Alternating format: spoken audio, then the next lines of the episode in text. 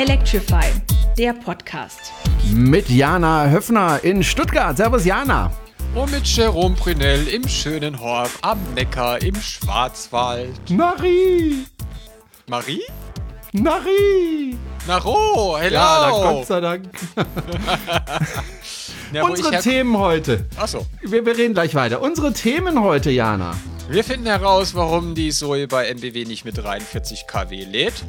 Außerdem, Electrify BW hat sich in Oslo umgeschaut. Und was zur Hölle macht ein Roadster im Weltall?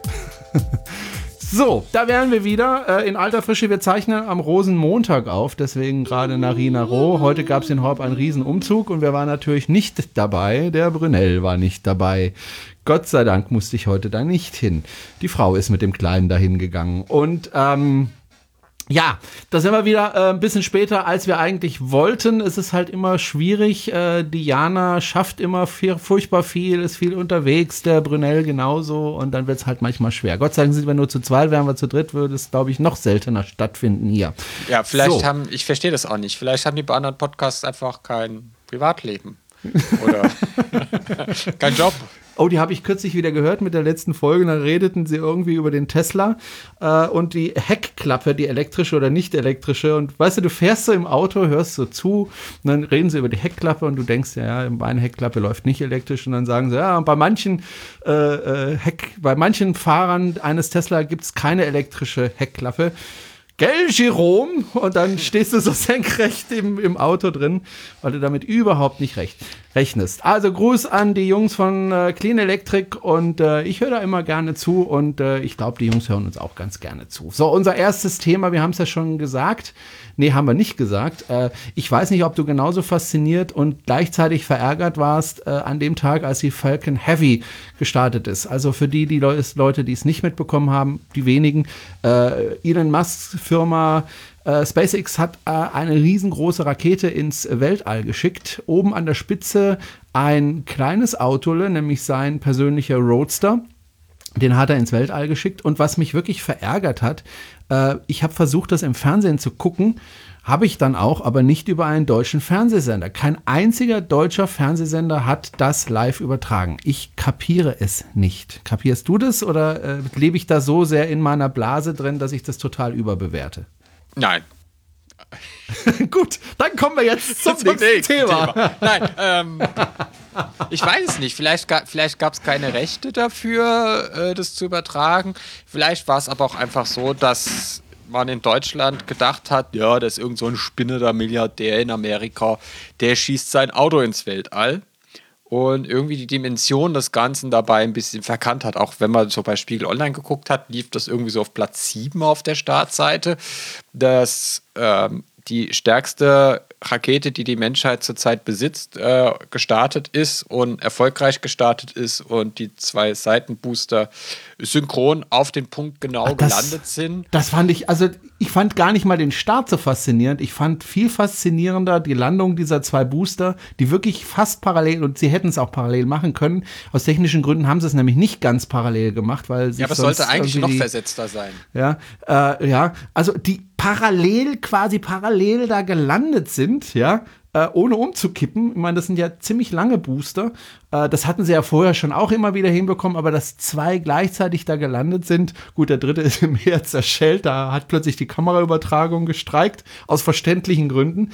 Ähm, aber die zwei Dinger, die da nebeneinander gelandet sind, das fand ich absolut faszinierend. Ja, auf jeden Fall. Ich auch. Ich ähm, hab's, hab's äh, den Livestream bei SpaceX geguckt, den gab's Genau, zum Glück. den habe ich dann auch geguckt, auf dem Ähm. Fernseher. Über mein Apple TV. Nein, ich habe es geguckt, ja. Ähm, ich habe es geguckt über mein Apple iPad. Ha, ha, ha. ähm, während im Fernsehen die äh, Fernsehsitzung aus Mainz-Mombach lief, die Bohnebeidel. Ja, das ist natürlich auch ganz arg wichtig. Das ist ganz arg wichtig, aber vor lauter Lauter habe ich äh, fast nichts mehr von der Sitzung mitbekommen. ähm, weil es doch sehr spannend war. Vor allen Dingen gab es danach noch einen Livestream auf YouTube, auch von SpaceX, von den drei Kameras oder vier Kameras, die an der dritten Stufe befestigt waren. Also drei am Roadster und glaube ich zwei, also fünf insgesamt, unten an der, an dem, an dem, an dem äh, Motor, Triebwerk heißt Genau, es, dass ich, dann da rot geglüht hat. Da hat es nicht mehr rot geglüht, äh, da war es nämlich aus, weil während sie durch den von Ellen, von Ellengürtel geflogen sind, war es ja aus, das Triebwerk. Hm. Aber du hast dann halt diese schönen Aufnahmen gesehen, die sicher jetzt auch schon alle im Netz gesehen haben, äh, mit dem Roadster vor Ach, unserer ja. Erde, ja, vor Australien. Ja, und ähm, ist auch jetzt mein Hintergrundbild am Handy. Natürlich. Weil äh, es ist schon episch, es ist schon extrem episch, was er da produziert hat. Ne? Und also Twitter ist explodiert äh, an dem Abend. Äh, also der Hashtag Falcon Heavy war ja, ist ja, war ja, war ja abartig, was da gelaufen ist. Irgendjemand hat dann so ein GIF in Realtime aufgezeichnet, wie die Tweets reinkommen. Du hast halt hm. gar nichts mehr erkannt. Das war einfach nur brr, brr, brr, brr. ist nur noch so durchgelaufen. Also es war überhaupt ja. nicht möglich, unter dem Hashtag Falcon ja. Heavy irgendein Gespräch zu führen, weil ähm, habe zwar auch fleißig getwittert dann unter Falcon Heavy. Aber du bist halt in der Menge untergegangen, weil halt irgendwie mehrere 10.000 Tweets in der Stunde dazu kamen. Also es wurde weltweit äh, verfolgt. Äh, irgendjemand schrieb bei Twitter auch, das ist der Super Bowl für Nerds. Ja, ja kann man ja, so sagen. Kam, kam hin, also ich saß ziemlich nerdig da auf meiner Couch mit dem iPad in der Hand und habe mich ziemlich nerdig gefreut, dass jemand ein Auto ins Weltall schießt. Dann gab es dann die ganzen Diskussionen, warum schießt denn der ein Auto ins Weltall? Das ist doch total dumm. äh, ja, ist es, ähm, klar. Ja gut, ich meine, normalerweise macht man dann Betonblock rein oder irgendein Eisenstück rein, das schwer ist. Äh, jetzt hat man halt mal ein Auto reingesetzt. Äh, ich fand's genial, einfach weil das einfach coole Werbung war für Tesla. Also da muss man auch erstmal drauf kommen und äh, ja, ich meine, äh, gerade in Deutschland wieder ganz, ganz viel.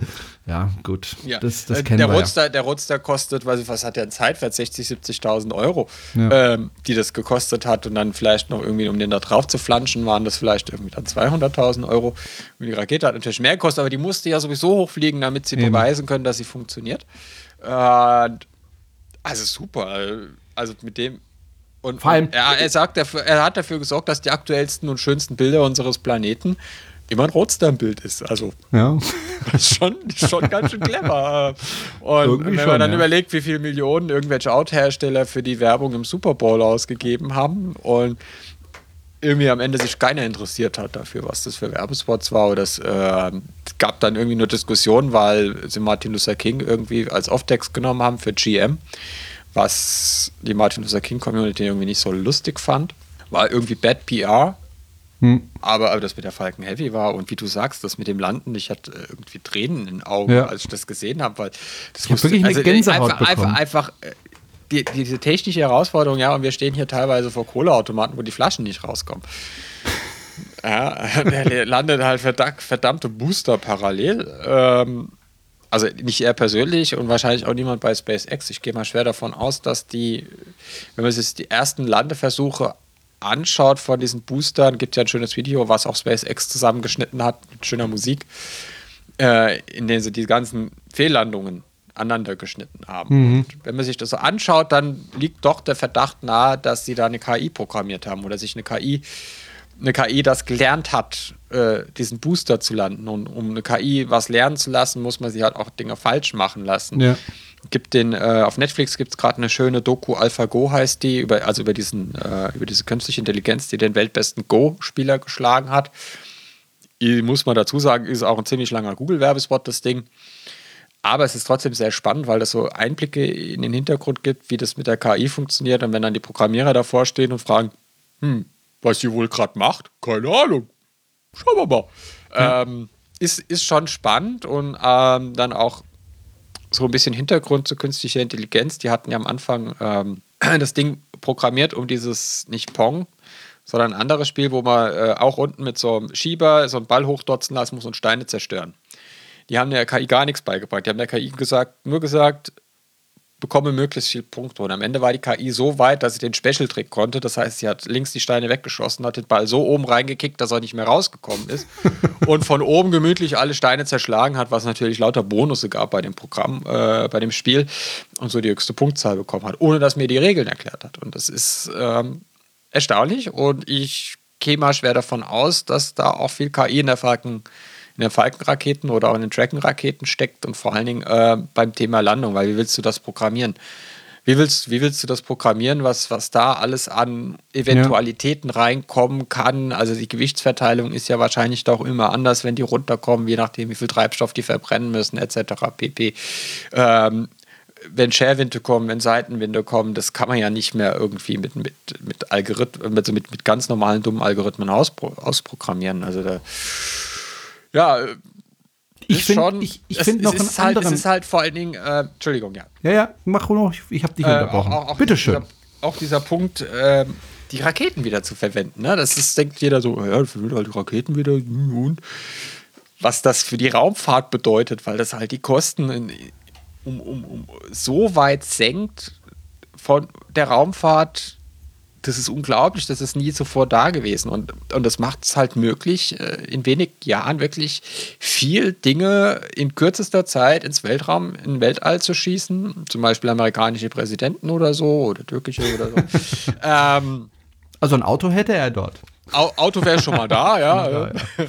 Golde Rutster. äh, und ja, also das ist. Ähm also das ist genau der Punkt, auf den ich zu sprechen ja. kommen wollte. Was sich viele, glaube ich, noch gar nicht klar gemacht haben, ist, dass Elon Musk mit seiner Firma SpaceX äh, es ja schafft, äh, die Raumfahrt bezahlbarer zu machen. Bisher war es so, dass es äh, Unternehmen gab wie die NASA oder in Europa äh, dort äh, die, wie heißen sie? ESA. ESA, danke. Äh, die, und in Russland natürlich. Rosneft.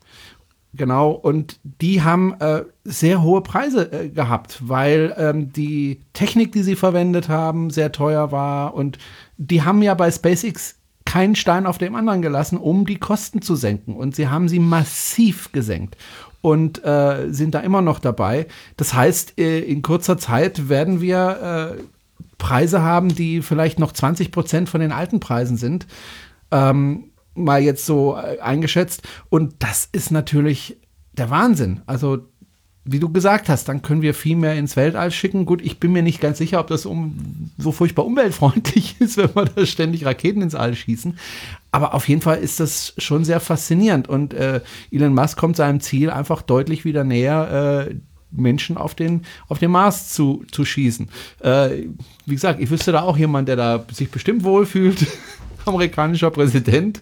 Ähm, aber ja, also ich finde das total faszinierend und ich bin echt mal gespannt, was es da äh, an weiteren Entwicklungen gibt. Und man muss noch eins dazu sagen, also ähm, dass Elon Musk das hingekriegt hat. Er hat es nicht alleine hingekriegt, aber war halt maßgeblich daran beteiligt, so eine Firma aufzubauen, aus dem Nichts quasi, gegen alle Widerstände, gegen alle Lobbyisten und so weiter und so weiter, gegen die NASA. Also das ist schon ähm, erstaunlich. Ja, und auf der anderen Seite fragt man sich natürlich, Warum, warum erfinden wir sowas nicht? Also wir finden ja, erfinden ja viel in Deutschland ja. oder in Europa. Aber wir gründen aber, aber keine das, großen aber, Firmen. Also es gibt gründen, wenig große Firmen in ja, Deutschland. Also, ja, also da ist irgendwie so die, Hemm, die Hemmnis. Ich, ich glaube jetzt nicht, dass deutsche Ingenieure schlechter sind als Amerikaner. Absolut nicht. Es sind ja das Gegenteil. Es sind vor allem ähm, viele Deutsche ja auch beteiligt, jetzt zum Beispiel bei Tesla ähm, am, auch am Aufbau der Fabrik. Auch der bei ein SpaceX. oder andere deutsche ja. Raumingenieur, Weltraumingenieur. Ähm, ich finde das halt faszinierend, weil wir ähm, so wirklich weiter das Weltall erforschen können, auch weil wir mehr Satelliten hochbringen können. Wir können mehr über unseren Planeten lernen, weil natürlich auch Erdbeobachtungssatelliten viel einfacher und viel schneller nach oben kommen können wir können uns langsam mal Gedanken drüber machen, wie wir den Müll da oben wieder wegräumen, bevor uns die ISS zerschießt und unsere Fernsehsatelliten und wir dann keine Glotze mehr gucken können abends. Ne? äh, oder Kommunikationssatelliten und das Internet weg ist, was noch schlimmer wäre. Ähm, das ist ja eine reale Gefahr, die tatsächlich besteht. Ja.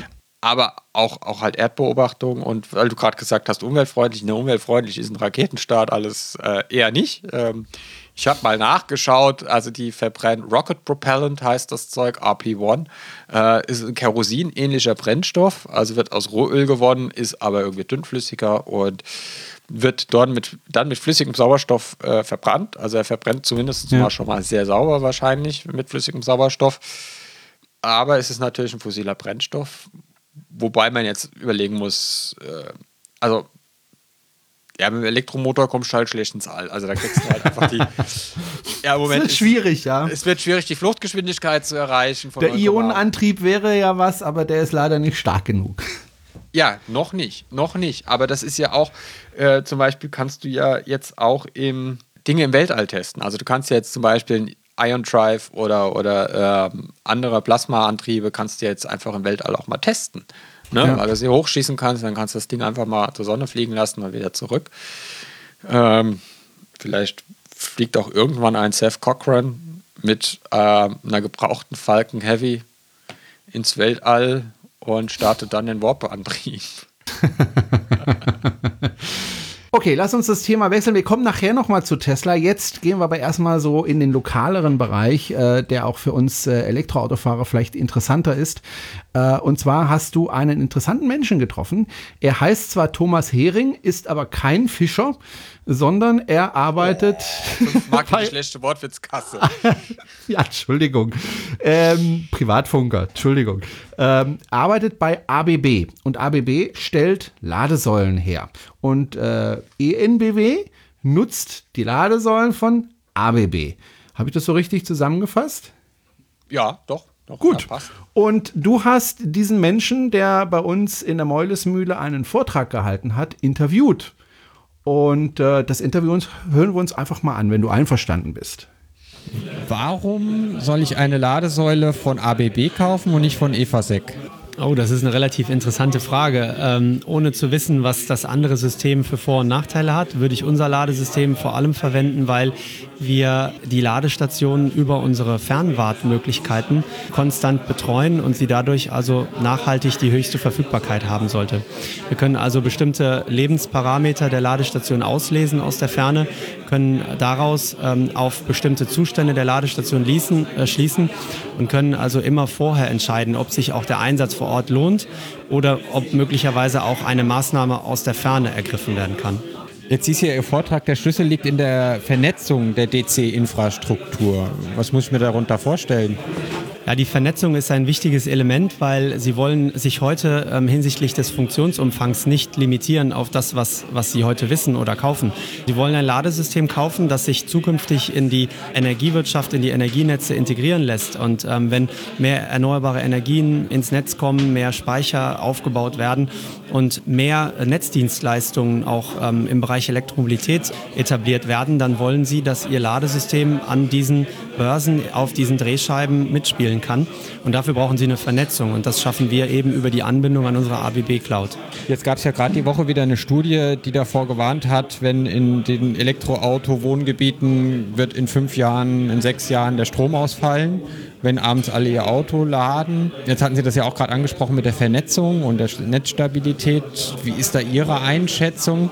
Stehen wir vor einem Blackout, wenn wir noch mehr Elektroautos kaufen? Also hinsichtlich der ähm, Energieversorgung brauchen wir uns eigentlich in Deutschland kaum Gedanken zu machen. Die Energieversorgung, die Netze sind sehr stark und ich gebe Ihnen recht, ähm, die Netze müssen ausgebaut werden. Ähm, sie werden aber auch dann ausgebaut an den Stellen, wo die Bedarfe zu erkennen sind. Wenn wir heute beispielsweise Schnellladestationen aufbauen, ist immer der Netzbetreiber involviert und es muss geprüft werden, ob genug Leistung am Netzanschlusspunkt vorhanden ist. Und natürlich könnte man ein Szenario konstruieren, bei dem möglicherweise jeder Nutzer die Ladestation gleichzeitig aktiviert oder die Ladung und könnte damit also das Netz in einen kritischen Zustand versetzen.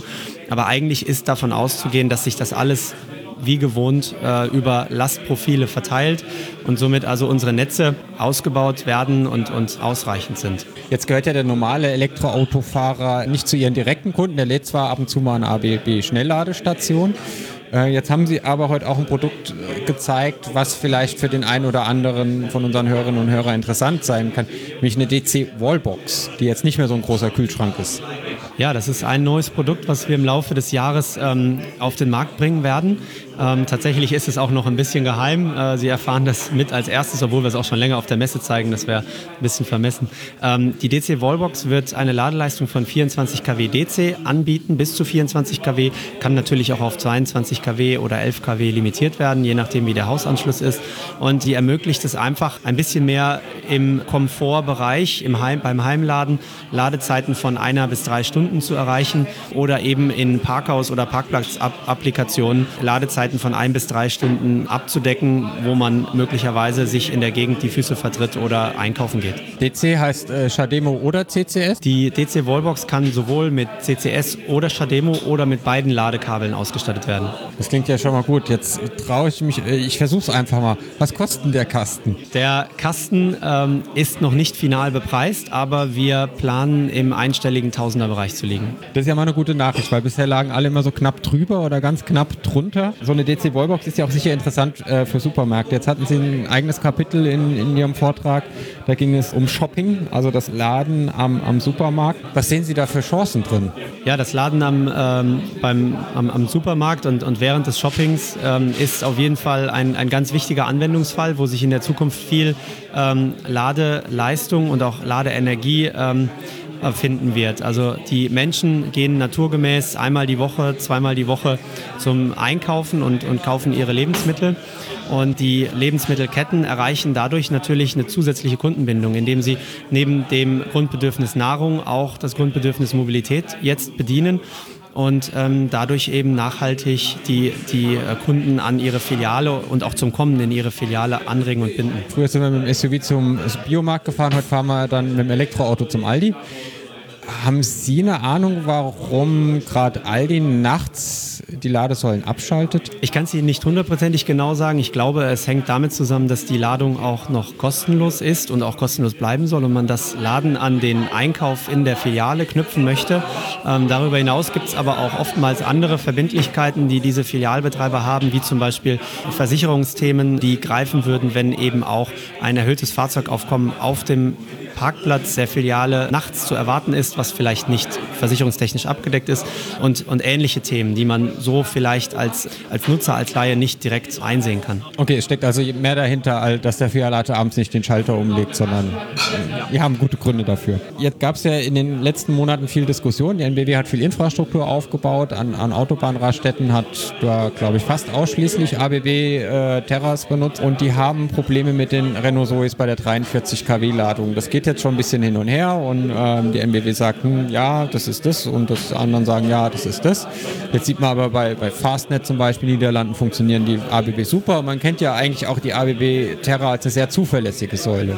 Selten, dass man mal eine kaputte kommt, die nicht umgefahren wurde. Können Sie uns da ein bisschen Einblick geben, warum es da so Probleme gibt mit dem Renault Zoe bei 43 kW? Ja, man muss natürlich immer ein bisschen äh, schauen, dass man hier nicht Interessen anderer Unternehmen auch irgendwie verletzt. Ähm, aber was gesagt werden kann, ist, dass die Kombination aus sehr starkem neuen Netzanschluss, aus den verwendeten Komponenten, unter anderem Transformatoren, Ladestationen, eben aber auch unter Verwendung dieses Fahrzeuges mit 43 kW eben Probleme auftraten, die ja dazu führten, dass die Ladestation letztendlich den Ladeprozess beendet und das auch tun muss aus, aufgrund der Sicherheit. Da muss man als Nutzer keine Angst haben oder dass das etwas passiert, aber es kam zu Zurückwirkungen, die eben dazu führen, dass die Ladestationen die Sicherungsmechanismen auslösen und den Ladeprozess beendet. Jetzt haben Sie das Problem identifiziert. Ist eine Lösung in Sicht? Ja, alle beteiligten Parteien arbeiten daran. Es ist nicht nur ein deutsches Problem, sondern auch ein Problem, was in anderen Ländern aufkommt. Und es kommt immer an diesen Standorten auf, wo ein komplett neuer Netzanschluss erstellt wurde ähm, und wo sehr, sehr viel Leistung vor, vorhanden ist und gleichzeitig keine Last auf diesem Netzanschlusspunkt liegt. Das konnte identifiziert werden und die Parteien arbeiten jetzt an einer Lösung und diese Lösung wird sehr wahrscheinlich softwaretechnischer Natur sein und wird die äh, Nutzer und die Renosori-Gemeinde auch in die Lage versetzen, zukünftig wieder an diesen Ladesystemen mit nahezu voller Leistung zu laden. Jetzt ist ABB auch engagiert, wenn es um die neue Ladeinfrastruktur geht, wenn wir Richtung 150 Kilowatt, 350 Kilowatt gehen. Wer wird da laden können an solchen Ladestationen? Weil bis heute gibt es ja noch keine Fahrzeuge. Wer werden da die Ersten sein? Also laden an diesen Fahrzeugen wird jedes Elektrofahrzeug können, das DC schnell laden kann. Denn ähm, diese Ladeinfrastrukturen, diese Hochleistungs-Schnellladeinfrastrukturen sind in der Lage, den kompletten Spannungsbereich von 200 bis ca. 1000 Volt DC abzudecken. Nur stellt sich natürlich die Frage, ob ich so viel Leistung vorhalten möchte für lauter 50 kW Fahrzeuge, die dann an dem Ladesystem laden werden. Die ersten Fahrzeuge, die in den Markt kommen werden und das wahrscheinlich in relativ kleinen Stückzahlen, weil möglicherweise teuer und vielleicht kleine Absatzzahlen zunächst, sind äh, die von deutschen Herstellern und wie in den Medien auch bekannt, wahrscheinlich von Audi und von Porsche. Und äh, bis die in den Markt kommen, ist es aber Ende dieses Jahres oder eben auch schon 2019. Entsprechend wird die, die Nutzung mit 150 oder 350 kW von solchen Ladesystemen zeitnah erstmal noch relativ eingeschränkt sein. Soweit also das Interview von der Jana mit dem Thomas Hering von ABB. Äh, Gab es da neue Erkenntnisse für dich, Jana? Ja, also ich meine, die neueste neue Erkenntnis ist, dass, dass endlich eine Lösung für die Zoe-Fahrerinnen und Fahrer absehbar ist an den äh, NBW-ABB-Säulen. Die sind ja da ein bisschen angefressen, weil die nur 22 kW bekommen. Und wenn du halt eine äh, Q90 hast oder, oder eine R210, die halt noch 43 kW laden kann, ist das halt schon ein großer Unterschied. Ob du jetzt eine Stunde da auf der Autobahnraststätte stehst, was meistens nicht so schön ist, oder nur eine halbe Stunde da stehen musst. Also das ist schon eine neue Erkenntnis, finde ich. Auch, auch die Erkenntnis, dass es, dass auch ABB sich jetzt an das Thema DC-Wallboxen ranmacht, um äh, aber Gut. er hat gesagt, ein einstelliger Tausender. Das könnte auch 9999 sein. Ja, aber ich glaube nicht, weil dann, dann läge sie außer Konkurrenz, weil es gibt mhm. ja schon Angebote, die so um die 8.000, 9.000 Euro liegen für die Wallbox. Ähm, ich schätze mal, dass, dass, dass die eher Richtung 5.000 runtergehen. Aber wird man, wird man dann schauen, weil es muss, es muss sich ja auch lohnen, äh, das, Ding, das Ding irgendwie anzuschaffen. Im Gegensatz zu einer, zu einer Terra, also dieser Schnellladesäule von ABB. Was gab es noch an Erkenntnissen? Wobei, wenn ich da nochmal dazwischen gehen kann, also selbst für 5000 Euro würde ich mir keine DC-Wallbox äh, in meine Garage stellen. Ja, du vielleicht nicht, aber wenn du jetzt äh, ein Unternehmen bist, das ja. irgendwie zehn Elektroautos im Fuhrpark hat, die 24-7 im Einsatz sind, und die da macht es Sinn, reinkommen ja. zum Laden, dann ist das natürlich schon sinnvoll. Vor allen Dingen musst du halt nicht jedes Mal, jedes Mal so einen Kühlschrank hinstellen. Ja. Sondern, sondern es reicht einfach, wenn du deinen Parkplatz mit, mit, mit zehn von diesen Wallboxen ausstattest. Und die neue Bundesregierung, also wenn sie denn zustande kommt, die GroKo hat ja im Koalitionsvertrag auch festgehalten, dass sie auch private Ladestationen fördern möchte. Ähm, ich freue mich schon drauf. Dann kann ich mir vielleicht auch mal eine an die ja. Nageln und muss nicht mehr mit Schokoladen und drei Tage vorher das Auto anstecken, wenn ich losfahren will. Ja, bin ich mal gespannt, ob das zustande kommt. Ähm, ist noch ein kleiner Weg bis dahin. Gut, Jana, dann würde ich sagen, kommen wir zum dritten Thema. Äh, wir waren ja vorhin schon bei SpaceX und Tesla. Wir kommen nochmal zurück zu Tesla, äh, zum Tesla Model 3. Ähm, vor wenigen Monaten wurden ja die ersten Tesla Model 3 in Amerika ausgeliefert. Zunächst an die Mitarbeiter, inzwischen auch an Privatleute. Äh, man sprach damals von der Produktionshölle, beziehungsweise Elon Musk äh, sprach davon, dass er in der Produktionshölle wäre es mehren sich, sage ich mal so, es mehren sich die Anzeichen, dass die Produktionshöhle langsam aber sicher verlassen wird. Die äh, Zahlen der ausgelieferten Fahrzeuge steigen, glaube ich, kontinuierlich. Und ähm, ich habe jetzt kürzlich äh, den Owe gesehen von T&T Tesla auf YouTube. Der hat gerade ein äh, Model 3 in Amerika abgeholt und äh, ist damit unterwegs. Äh, Überführung 1200 Kilometer ungefähr und ist da sehr, sehr begeistert von dem Fahrzeug. Und zwar begeistert von der Verarbeitungsqualität und auch begeistert vom Verbrauch. Hat also, also das Auto war voll besetzt mit vier Personen, hat so zwischen 15 und 17 Kilowattstunden gebraucht auf 100 Kilometer. Ähm, der ist da schwer begeistert. Siehst du das auch so, dass so langsam äh, die Produktion in Schwung kommt? Naja, jetzt haben ja erstmal die Reservierer eine E-Mail bekommen, also die Reservierer in Deutschland. Äh, dass es sich verspätet, ja. Dass, dass es nicht late 2018, sondern early 2019, 2019 ist, also früh 2019. Ja, äh, ärgerlich natürlich, aber ich muss auch sagen, ich bin eigentlich um jeden Tag froh, in die ich das Auto nicht ausgeliefert bekomme. Äh, Hast du eins reserviert? Ja, ich habe eins reserviert. Äh, First Day Reservation und. Wirst du dann dein Model S verkaufen oder wie machst du das dann? Ja, genau. Das, das ah, will ja. ich dann gegen das Model S tauschen. Eigentlich war ja der Plan, dass das äh, sich ausgeht mit, mit der Ende der Finanzierung und, und, und dem neuen Model 3. Das geht jetzt sich nicht aus. Da muss ich mir dann noch was überlegen. Vielleicht ist ja auch mein Bus bis dahin fertig. Dann fahre ich halt Bus. ähm, weil man, man sieht dann natürlich schon in, in, in, diversen Foren und Beiträgen, dass die ersten Model 3 äh, ganz schön zusammengewichst sind. also es gab, es gab einen Post von dem äh, Tesla Model 3 Road Trip, der durch die USA gefahren ist und jetzt in England ist äh, mit dem Model 3. Der hat da Fotos von den Lackarbeiten, also das ist Werkslackierung von dem Fahrzeug gezeigt und das sieht aus, als hätten die das mit der Rolle lackiert. Also das äh, sind Blasen, da sind Abplatzungen an den Kanten, da ist mit dem Pinsel nachgemalt worden an den Kanten. Äh, das ist irgendwie, ich habe es gerade vor mir, den Facebook-Post, äh, das, sind, das sind Fugen reißen auf, weil die nicht ordentlich verspachtelt sind.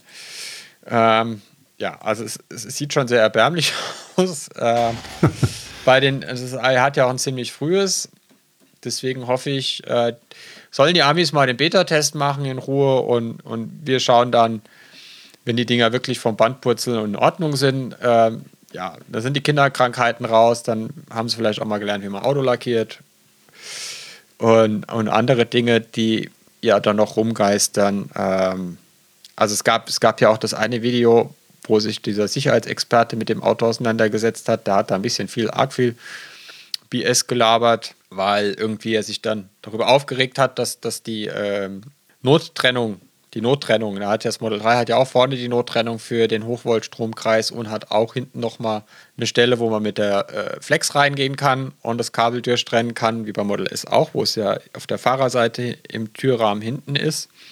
So ist es, glaube ich, da auf der Beifahrerseite im Türrahmen hinten oder beziehungsweise unter der Kofferraumdeckel. Also er hat sich darüber aufgeregt, dass die nicht zu finden wären. Ich weiß nicht, ob die in Amerika keine Rettungskarten haben. Also ich weiß von einem Feuerwehrmann aus Deutschland, dass die meistens ein Pad dabei haben, wenn die an eine Unfallstelle kommen. Dann geben die da das Nummernschild ein vom verunfallten Fahrzeug und kriegen dann automatisch über die Zulassungsstelle quasi zugeordnet, was für ein Fahrzeug das ist und kriegen dann automatisch die Rettungskarte von dem Fahrzeug auf ihr Pad geliefert. Also da vielleicht noch als Ergänzung, ich bin da gerade dran an der Feuerwehr genau zu dem Thema. Ja, wie das eben ist mit Elektroautos und, und Brand äh, und so weiter, da bin ich gerade dran. Da wird, denke ich mal, vielleicht bis zur nächsten Folge was äh, Neues geben von meiner Seite. Wollte ich nur jetzt mal anmerken. Ah, dann merke ich heute, dann merke ich noch an, dass gestern Nacht in Ludwigsburg ein McLaren F1 und irgend so Edel-Mercedes-Sportler in der Garage verbrannt sind. Ups. Ja, deswegen heißen sie ja auch Verbrenner. Naja. Ja. ähm, ja, man hat, man hat auch lang, gestern, gestern hat irgendjemand geschrieben, sag mal, wann hat eigentlich der letzte Tesla gebrannt? Weil man hat lang nichts mehr gehört von einem abgebrannten Tesla oder äh, Renault Zoe oder, oder Leaf, hat man glaube ich noch nie was gehört, dass die brennen. Vielleicht brennen sie ja nicht mehr. Vielleicht hat man jetzt alle Fehler gefunden, die in dem Fahrzeug zu einem Brand führen kann. Kann ja immer mal passieren. Auch der teure Siemens-Kühlschrank kann abfackeln. Na gut, ich habe mal gelesen, ähm, die Gefahr, dass ein Auto brennt, ist bei einem Verbrenner fünfmal höher als bei einem Elektroauto, grundsätzlich. Ja, auch wenn, wenn man die Zahl, also die Zahlen der Brände jetzt äh, Und da gibt es ja noch rechnet, weniger Elektroautos. Ja, ja, ne, aber wenn du du kannst ja ins Verhältnis rechnen, ne? Ja, ja, das ist auch ins Verhältnis gerechnet. Diese genau, genau. Das Risiko brennen, ist fünfmal größer bei einem Verbrenner als bei einem Elektroauto. Ja, eben, weil es braucht halt bei einem Verbrenner deutlich weniger, dass er Feuer fängt. Ähm, und, und, so ein Flüssigtank ist halt auch ein gewisses äh, Gefahrenpotenzial, vor allem wenn Schläuche, Hitze im Motorraum, das ja. ist alles, ja. Und wenn der Sprit ausläuft, hat, hat man natürlich bei der Rettung das Problem, dass das Fahrzeug in einer brennenden Lache steht, also der Verunfallte weder rauskommt, noch die Rettungskräfte zu ihm kommen, bevor das abgelöscht ist. Die Batterien laufen ja nicht aus beim Elektroauto und oft ist es ja auch so, also die meisten Unfälle, die wir gesehen haben, außer jetzt die überfahrenen Teile, die äh, ein bisschen beim Tesla rumgefackelt haben, also den Batterie zerschlagen haben, durchschlagen haben. Die meisten Brände sind nach Unfällen passiert, aber, aber wenn mal ein Elektroauto brennt, dann kann es auch haarig werden.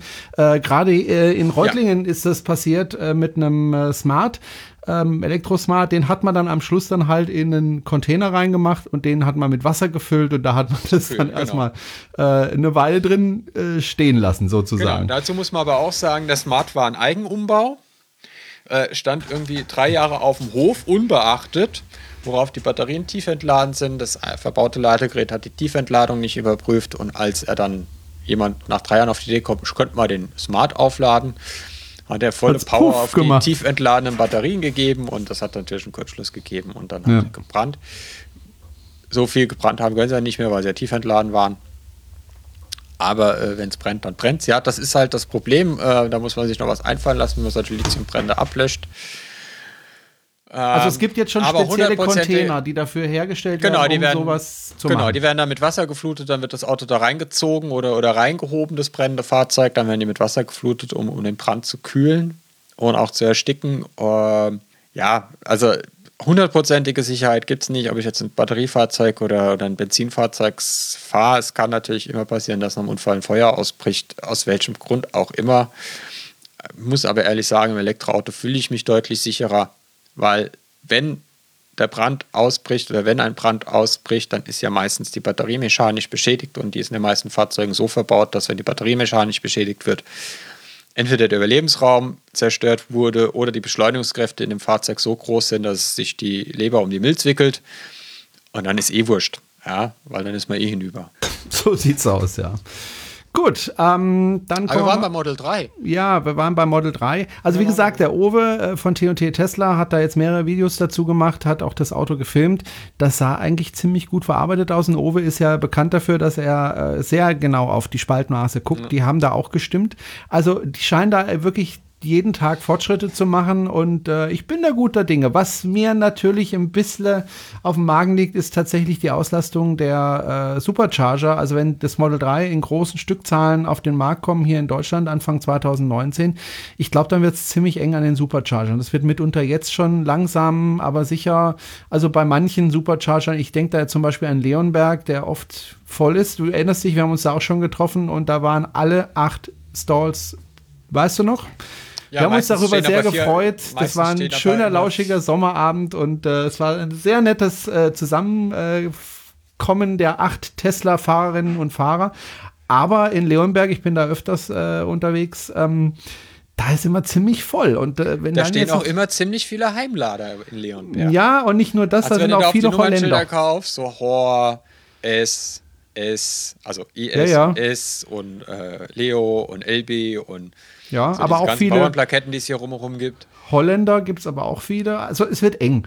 Und wenn jetzt noch Ja, klar, Model jeden Fall 3 muss in großen werden. Stückzahlen kommen, dann wird es da richtig eng. Und da mache ich Ja. mir ein bisschen Sorgen, weil ähm, ich das Gefühl habe, dass der Ausbau der, der Supercharger in Deutschland einfach nicht so wirklich vorankommt. Da hatten wir es ja schon mal davon. Ähm, ich bin mal gespannt, äh, wie sich das entwickelt. Ob wir da ja dann regelmäßig warten müssen oder ob da sich Elon Musk und seine Firma irgendwas ausdenken, um das Problem zu lösen, das Ja, da auf uns letztlich- zukommt. Letztlich haben sie ja alle Daten. Sie können ja genau nachverfolgen, welcher Supercharger wie ausgelastet ist und an welchem sich regelmäßig Schlangen bilden. Also ich hoffe mal, dass, dass, dass sie das angehen, weil wir haben ja in Deutschland noch ein paar Standorte, wo es nur sechs Stalls gibt oder wie in Wiesbaden nur vier Stalls. Äh, der Wiesbadener liegt dann auch nicht wirklich geschickt an der A66, weil da fährt eigentlich keiner lang, außer man fährt ins Rheingau. Und wenn man die A3 fährt, muss man da abfahren und also das ist kein, kein guter Standort. Da müsste man sich noch was anderes überlegen, generell.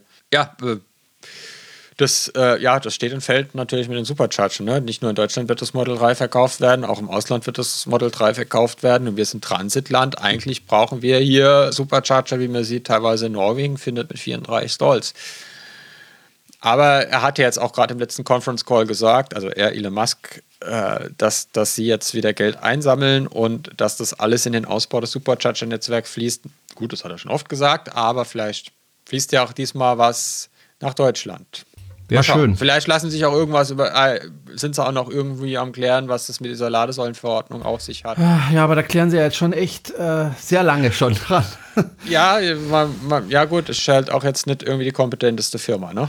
Ähm, was, was solche Dinge angehen, so administrative Dinge, stellen sie sich halt manchmal schon ein bisschen doof an. Stichwort Umweltbonus. Ähm, das war ja auch unnötig wie ein Kropf, dass sie sich da irgendwie Ja. ans Bein fallen lassen. Das sieht man halt einfach, dass es in Deutschland läuft, läuft halt viel krumm bei Tesla.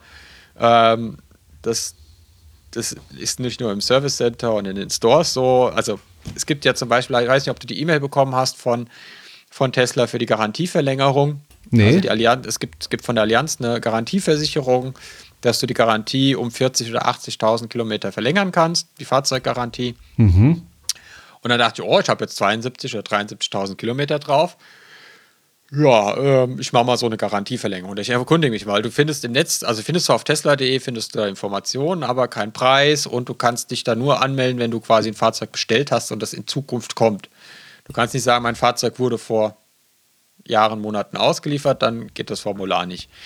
Also bin ich in den Tesla Store gegangen nach Stuttgart und habe gesagt, guten Tag, ich hätte gern diese Tesla Garantieversicherung, würde ich gerne mal wissen, was das kostet für mein Fahrzeug. Und die hatten keine Ahnung. Die hatten keine Ahnung. Ja. Die wussten von nix und dann so, ja, wie? Und dann sage ich, ja, Garantieverlängerung von der Allianz, zusammen mit Tesla habe ich eine E-Mail bekommen, ist auch auf der Tesla-Webseite, da kann ich aber keine Preise einsehen. Ja, haben Sie einen Tesla? Sage ich, ja, sonst bräuchte ich ja keine Garantieverlängerung, wenn ich keinen hätte. Ach so, ja, hm, ja ähm, ähm, dann ist er weggegangen, ist zu ihrem Storeleiter oder was weiß ich gegangen oder hat einfach nur einen Kaffee getrunken in Ruhe hinten. Kam wieder vor und hat gesagt, ja, wissen die Kollegen auch nichts von. Also da merkt man halt, irgendwas äh, läuft da gewaltig schief bei Tesla und wenn sie das nicht in den Griff bekommen, äh, das lassen sich halt nicht alle Kunden gefallen. Also ich will nicht wissen, wie viele aus, aus, der, aus dem Flexstrip Store in Stuttgart mit raufenden Haaren wieder rausgelaufen sind, ob der Inkompetenz mancher Mitarbeiter. Also das sind halt einfach Dinge, die, die gehen nicht. Ne? Also wenn Also wenn ich würd- eine ich würd- Rundmail verschicke an die Kunden, es gibt eine Ja. Anschlussgarantie und ich gehe in den Store Wochen nachdem diese Mail verschickt wurde. Also das ist Ja. ja nicht, dass die Mail rauskam und ich zwei Stunden später im Store stand, sondern das war zweieinhalb Wochen später. Und ich in den Store gehe und die sagen, ich habe keine Ahnung, von was sie reden. Also da möchte ich die Mitarbeiterin oder den Mit was Mitarbeiterin oder einen Mitarbeiter? Ist ja egal, es war ein Mitarbeiter, ein Mitarbeitender im Tesla Store. Okay. Äh, bisschen in den Schutz nehmen. Ich meine, wenn du in so einer Firma arbeitest, gut, ich persönlich, wenn ich bei Tesla arbeiten würde, würde mich über alles informieren im Internet, aber normalerweise ist es natürlich Sache von der Firma Tesla, meine Mitarbeiter darüber zu informieren. Also Ja, ja, ich sage, ich mache ich mach ja Ne? der Mitarbeiterin keinen Vorwurf. Ich sage ja, Ja, dass in der genau. Organisation dieser Firma in Genau. Deutschland was nicht stimmt. Genau, so sieht es nämlich aus. Und ähm, ja, äh, bleiben wir gleich bei diesem Thema, weil ich hatte ja auch ein Problem, ähm, ein anderes als du. Und zwar habe ich ja jetzt einen Tesla Model S 60 und den habe ich jetzt seit dem 10. März letzten Jahres, wird also bald ein Jährchen alt. Und ich habe ein Problem. Und zwar leuchtet regelmäßig, äh, nee, nicht regelmäßig, sondern sehr unregelmäßig die Airbag-Leuchte auf während der Fahrt. Also ich fahre so vor mich hin, plötzlich leuchtet die Airbag-Lampe auf. Das ist ein bisschen blöd, weil äh, bei einem Unfall möchtest du natürlich, dass der Airbag funktioniert. Was habe ich gemacht? Gut, ich habe dann resettet während der Fahrt, das kann man ja machen, und dann ist das wieder verschwunden, bis es wieder kam und wieder kam. Manchmal zwei Wochen gar nichts und dann an einem Tag dreimal. Und irgendwann hatte ich die Fatzen dicke und dann habe ich bei Tesla angerufen, bei dieser Hotline, die du da anrufen kannst, wo du ja nur auf Englisch reden kannst, weil die sitzen ja in Holland. Und äh, habe mit denen gesprochen, habe gesagt, also hier, ich habe Probleme mit der Airbag-Lampe, die leuchtet immer wieder auf. Und ähm, dann haben sie äh, gefragt, wann das war und äh, haben das dann ausgelesen, haben gesagt, ja, ähm, wir schicken das nach Stuttgart und die sollen sich das mal angucken, die Daten, und die melden sich. Haben sie natürlich nicht gemacht, sich gemeldet. Dann habe ich nach zwei Wochen mal angerufen und dann wussten sie erstmal von nichts und haben dann aber innerhalb kürzester Zeit zurückgerufen, ja, wir haben uns jetzt die Daten angeschaut. Und äh, ja, hatten irgendwie Fehlermeldungen oder auch nicht. Jedenfalls haben sie gesagt, ich müsste äh, kommen und äh, das Auto in die Werkstatt bringen und zwar für einen ganzen Tag. Gut, habe ich mir gesagt, kein Problem. Dann fahre ich eben 60 Kilometer dahin und dann kriege ich einen Leihwagen und fahre dann damit wieder zurück. Und am nächsten Tag muss ich sowieso nach Stuttgart. Dann kann ich also den Leihwagen wieder zurückbringen und das Auto wieder abholen. Und dann funktioniert das hoffentlich. Und dann habe ich auch noch gesagt, dann mach bitte noch die Heckklappe gerade, weil die war ein bisschen schief hinten. Ähm, nicht sehr, aber ein bisschen. Ähm, ja, das habe ich. Immerhin so ging sie nach oben auf und nicht zur ja, Seite. ja, ja. Nee, es war wirklich nicht schlimm. Also, ich habe gesagt, äh, macht's entweder jetzt oder macht's auch später. Hauptsache, er macht's in der Garantie, dann ist es erledigt und, und gut ist. Also, das war mir jetzt auch nicht so wahnsinnig wichtig. Äh, da bin ich anders als der Owe. Spaltmaße sind mir nicht so wahnsinnig wichtig. So, ähm, jedenfalls habe ich das Auto also dahin gebracht. Und der erste Tiefschlag war dann, also es war eine super nette Mitarbeiterin, also wirklich sehr, sehr freundlich und sehr hilfsbereit und, und wirklich eine nette. Und äh, ja, äh, die Nette hat mir dann allerdings ähm, einen Schlüssel, zwei Schlüssel hingehalten, also für den Ersatzwagen und hat mich dann gefragt, wollen Sie den Schlüssel oder wollen Sie den Schlüssel? Mein Sohn war dabei und der hat dann auf den Schlüssel gezeigt mit dem Mercedes-Stern und nicht auf den Audi. Ja, und du weißt genau, ja. Mercedes hat keine Elektroautos, sondern ich habe dann eine C-Klasse von Mercedes bekommen und zwar einen Diesel. Ähm, war ich natürlich nicht begeistert, habe aber jetzt kein Theater gemacht, weil ich mir dachte, das arme Mädel kann ja nichts dafür. Die hat halt einfach keinen Tesla mehr da. Und ich habe natürlich gefragt, gibt's denn keinen Tesla? Ich habe gehofft, ich könnte mal vielleicht einen Model X fahren. Wäre ja ganz geschickt gewesen, auch für meinen Videoblog, da mal was drüber zu machen. Aber nein, es gab einfach gar keinen Tesla mehr, also musste ich mit diesem Mercedes C. Wobei ich sagen muss, also ähm, Ich hatte ja in der Vergangenheit jetzt keine Luxusautos.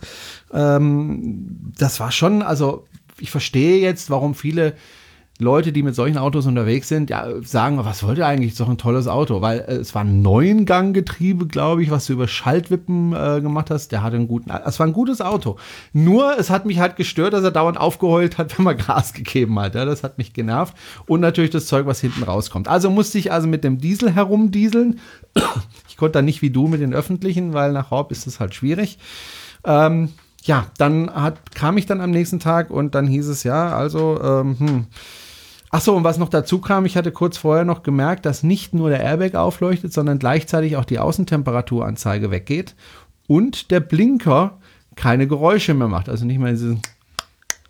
Das ging auch weg. Da dachte ich mir, das ist bestimmt ein Softwareproblem. Ja, fühlt sich zumindest so an.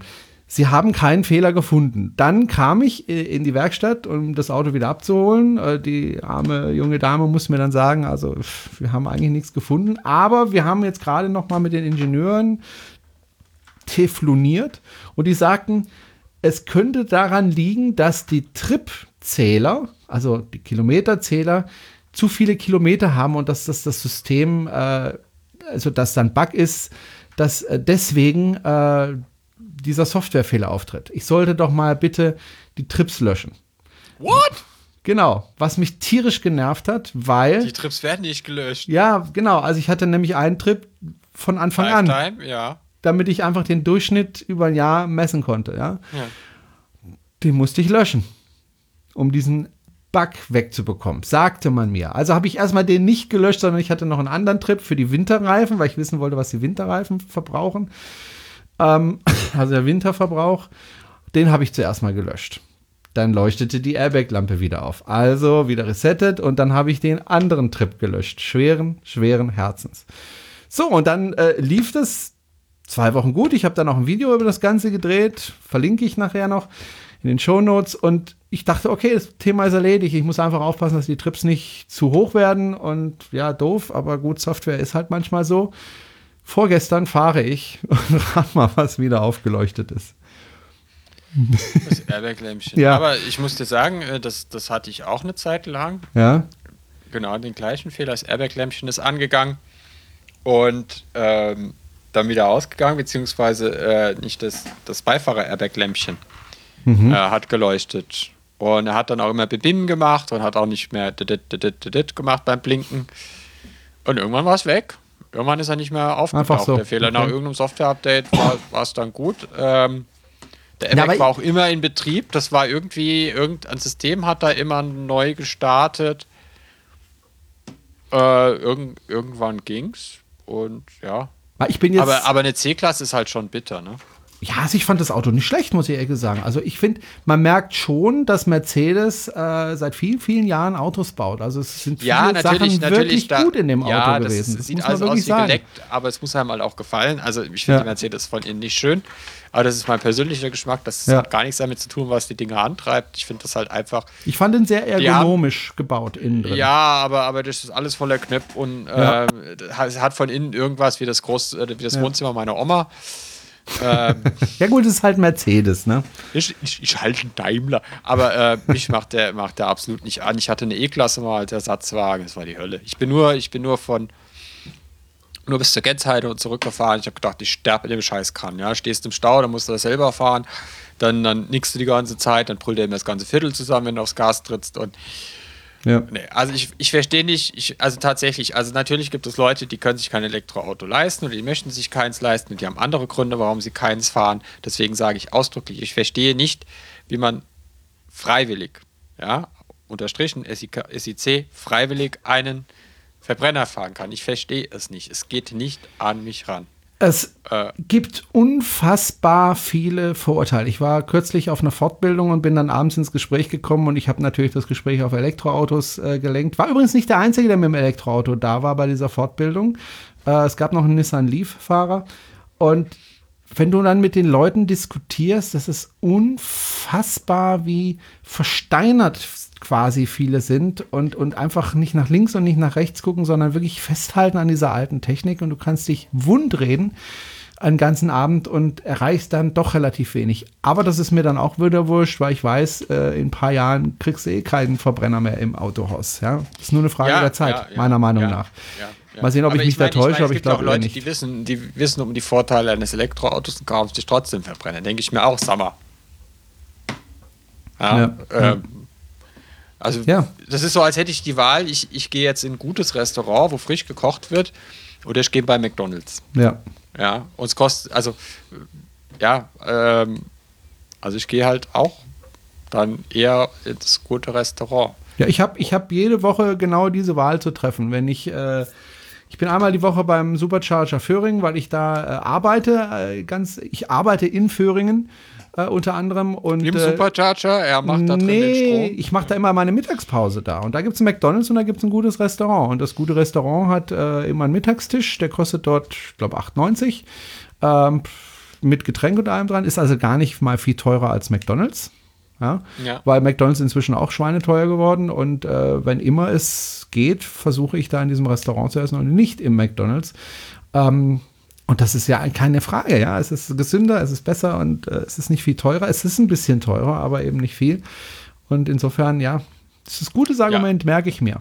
Also, wie gesagt, ähm, jetzt bin ich ein bisschen ratlos, was den Airbag betrifft, weil die Leuchte hat wieder aufgeleuchtet. Ich weiß nicht, was ich tun soll, weil wenn ich jetzt wieder bei Tesla anrufe, die wissen einfach nicht, woran es liegt. Also, ich Ja, weiß. ich wer- ruf halt, ruf halt an und sag, ja, ich habe den Fehler, bitte äh, Ja. und lass dir die Ticketnummer geben Ja. äh, für den Fehler, weil ich hatte das ja zum Beispiel mit meinem Sitz, dass Mhm. ich da irgendwie ein Jahr lang hinterher telefoniert habe. Hast du den jetzt, ja, ne? Ja, ich habe Ja. ich hab jetzt einen neuen Sitz, nachdem ich ähm, rabiat wurde in der E-Mail. Also Ja. ich bin freundlich geblieben, habe Ja. aber äh, nächste Druck gemacht. Eskalationsstufe angedroht, wenn Ja. sich das jetzt, also ich bin da ein Jahr lang hinterhergelaufen. Ähm, und zwei Wochen später war der neue Sitz drin. Musste ich mich dann noch ankacken lassen, weil der Sitz wäre ja überhaupt gar nicht kaputt gewesen. So, genau. Ähm, war, war auch irgendwie alles nicht so optimal. Und jetzt, damals hatte ich, ich habe Probleme mit dem Fahrwerk vorne links, das knarzt wie ein altes Bett, äh, wenn man über manche Hubbel fährt. Und da war ich jetzt halt auch schon seit drei Monaten auf die Ersatzteile. Das Ja gut, halt Ersatzteile Au- bei Tesla ist echt ein Problem, habe ich schon mitbekommen. Also bloß keinen Unfall machen, weil Reparatur geht in der Woche, aber die Ersatzteile halt sechs Monate, wenn du Pech hast. Ja. Das Ja. ist echt ein Problem, ja. Da, Ja, also da gibt es noch viel Nachholbedarf. Wobei, eins muss ich sagen, also bei all den Problemen, die wir haben, die Mitarbeiter vor Ort sind immer ausgesprochen freundlich. Ich gehe da immer sehr gerne hin und halte mich sehr gern mit den Mitarbeitern dort und äh, ähm, sind immer freundlich zu mir. Das gefällt mir wirklich gut. Ja, äh, aber all die Freundlichkeit nützt halt nichts, wenn Ja. man irgendwie viermal wegen der gleichen Sache ins Service Center fährt. Also Ja. bei mir geht's noch, ich muss nur einmal quer durch Stuttgart fahren, was aber auch nicht gerade vergnügungssteuerpflichtig ist, nachmittags um vier oder morgens um acht. Äh, andere müssen da aus Rob kommen. Ich war wegen meinem Sitz Ja. viermal da gewesen, umsonst, äh, auch teilweise das Fahrzeug dort gelassen und dann so einen Anruf bekommen, die haben falschen Sitz bestellt oder ist doch nicht gekommen. Ähm, ist, ist schon bitter. Also da muss man, muss man schon viel Liebe entgegenbringen und sehr viel Geduld entgegenbringen. Und ich verstehe auch ein, einfach nicht, wie die das nicht, warum die das nicht in den Griff bekommen. Also, also so, so einfache Dinge wie, äh, wenn, wenn du mit denen telefonierst und die dir sagen, wir rufen sie zurück. Ja, dann hockt man zwei Wochen am Telefon und traut sich nicht mehr aufs Klo zu gehen, weil mich, dann könnten sie ja anrufen. Ähm, und es kommt kein Rückruf. Oder wir melden Wobei, stopp, da muss ich auch nochmal dazwischen gehen. Äh, ich bekomme ja eine Ladesäule von Tesla. Und ähm, dann habe ich gesagt, naja, wenn ich sowieso zu euch komme, dann können wir ja die in den Kofferraum laden und dann nehme ich die mit. Haben sie gesagt, ja, alles klar. Und dann ging es aber nicht, weil sie irgendein Problem mit dieser Ladesäule hatten. Und äh, also sie haben überhaupt keine Wallbox? Genau, die Wallbox. Und die haben überhaupt keine Wallboxen mehr ausgeliefert, durften sie nicht, was irgendein technisches Problem wohl gab. So, und dann habe ich gesagt, ja gut, dann melde ich mich mal in ein, zwei Wochen wieder und frag mal nach. Und dann habe ich da angerufen und habe gesagt, ja, ich wollte ja eine Wallbox und bla bla bla. Und die sagte dann, ja, nee, da gibt es eigentlich keine Änderung. Ich habe dann aufgelegt und fünf Minuten später hat mich die gleiche wieder angerufen und gesagt, stopp, ich habe Ihnen eine falsche ähm, Dings gegeben, wir können die wieder ausliefern. Sie können sich eine abholen. Ja? Wieso hast du eine Wallbox von Tesla? Weil ich einen Referral-Link bekommen habe. Schon wieder. Ja. Äh, an dieser Stelle bitte keine Referrals mehr an mich, ja, sondern an die Jana hast bitte. Du jetzt? Vier. Es tut Ja, mir gut. leid. Also ich, nee, hab, schon, schon, schon ich weiß, ich weiß nicht, ob, ich, ich Nee, weiß, Ordnung. ich weiß Nee, nicht, ob, ich weiß nicht, ob die Aber über den nee, also YouTube-Kanal Es tut mir leid. Nee, Jana, schon- aber, Ja, ist schon in Ordnung. also, aber bitte jetzt, wenn ich ihr einen ja, kommt. braucht, dann nehmt ihn bitte von der Jana. Ja? Ich weiß ja, woher es kommt. Jedenfalls, sie hat mich dann gleich angerufen und gesagt, hier, also, nee, kannst du jetzt eine abholen. Fand ich sehr nett. Ähm, ja, also, äh, manche Sachen sind schwierig. Ich glaube, manche äh, Mitarbeiter sind auch ein bisschen überlastet. Und ähm, ja, wobei in Stuttgart ist es, glaube ich, inzwischen ein bisschen besser geworden, dadurch, dass ja jetzt der Verkauf und die, der Service äh, getrennt worden sind. Und insofern, ja, hoffen wir mal, dass es besser wird. Ähm, Genug, genug des Tesla, tesla Ja, genau. Ja, Genau. ähm, sonst kriegen wir, sonst, sonst, sonst Ja. sprechen die in den anderen Podcasts noch schlecht über uns und ja. wir die ganze Zeit nur Tesla bashen. So, wir haben ja besprochen über deine Probleme mit dem Airbag. Äh, genau, und jetzt kämen wir mal, äh, du warst mit deinem knarzenden Fahrwerk in Norwegen. Nein, ich war nicht mit meinem knarzenden Fahrwerk in Norwegen. Ich war mit, mit äh, einem P100D in Norwegen. Weil, äh, ja. Wieso Also es war, war nicht meiner. War, war der von einem Vereinskollegen. Ich war Ah, zusammen okay. mit einem, einem, einem Vorstandsmitglied aus unserem Verein. Ach, deswegen hast du mich nicht mitgenommen. Da, ich weiß schon. Okay, alles klar, ich verstehe.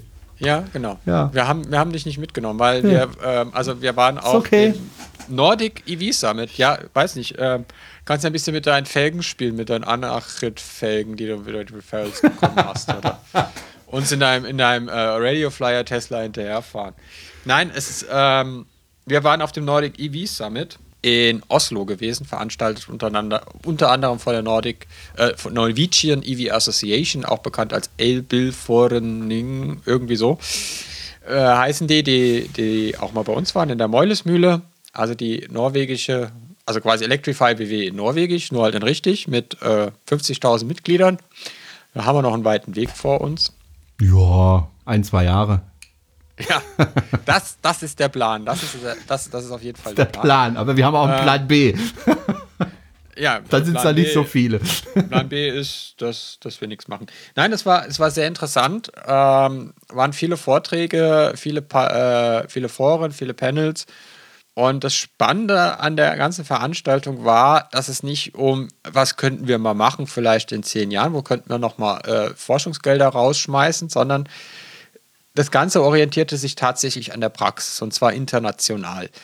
Also es war, es war eine Referentin aus Kalifornien da von, von dem Clean Air Board, äh, es war eine Referentin aus Neuseeland da, es war jemand aus China da, es waren ganz viele Norweger da es waren Engländer da äh, und es ging eigentlich immer nicht nur um Elektroautos, sondern allgemein um Elektromobilität um Flugzeuge, um Schiffe und es war halt äh, jetzt mal bis auf die Flugzeuge tatsächlich immer Praxis. Also die haben aus ihrer Praxis erzählt, was sie machen, was das bringt, ähm, pragmatische Lösungsansätze. Es wurde darüber gesprochen, was das für die Ölindustrie bedeutet, wenn alle elektrisch fahren, äh, mit, mit ziemlich lustigen Auswirkungen. Kann man vielleicht gleich nochmal drüber reden.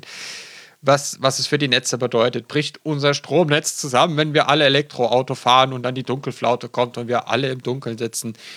Kurz gesagt, nein, es gibt Hausaufgaben, die die Stromversorger äh, machen müssen, aber das ist alles im Überschaubaren und das ist auch alles machbar. Und das sagt äh, nicht irgendein grüner Ökospinner, äh, Elektroauto-Fanatiker dort, sondern das sagt äh, ein ziemlich hohes Tier von E.ON, Dänemark und von dem norwegischen, norwegischen Netzbetreiber Statnet heißen die, dass äh, das alles kein Problem ist. Und die haben ja heute schon eine sehr hohe Belastung äh, mit, mit Elektroautos und Laden und es gibt auf jeden Fall Lösungen. Es gibt Probleme, aber es gibt auf jeden Fall Lösungen. Und das Schöne an dieser Veranstaltung war, es war ein komplett lösungsorientierter Ansatz, äh, auch bei den Referenten zu sehen, ähm, die, die eigentlich nicht mehr nur über Probleme geredet haben, wie wir das hier kennen. Also wir reden ja seit Jahren nur über Probleme in diesem Land, äh, was man mal machen müsste und was man mal tun könnte. Das ist ja nicht nur bei unserem Thema so, sondern das geht ja auch beim Thema Digitalisierung und Breitband so.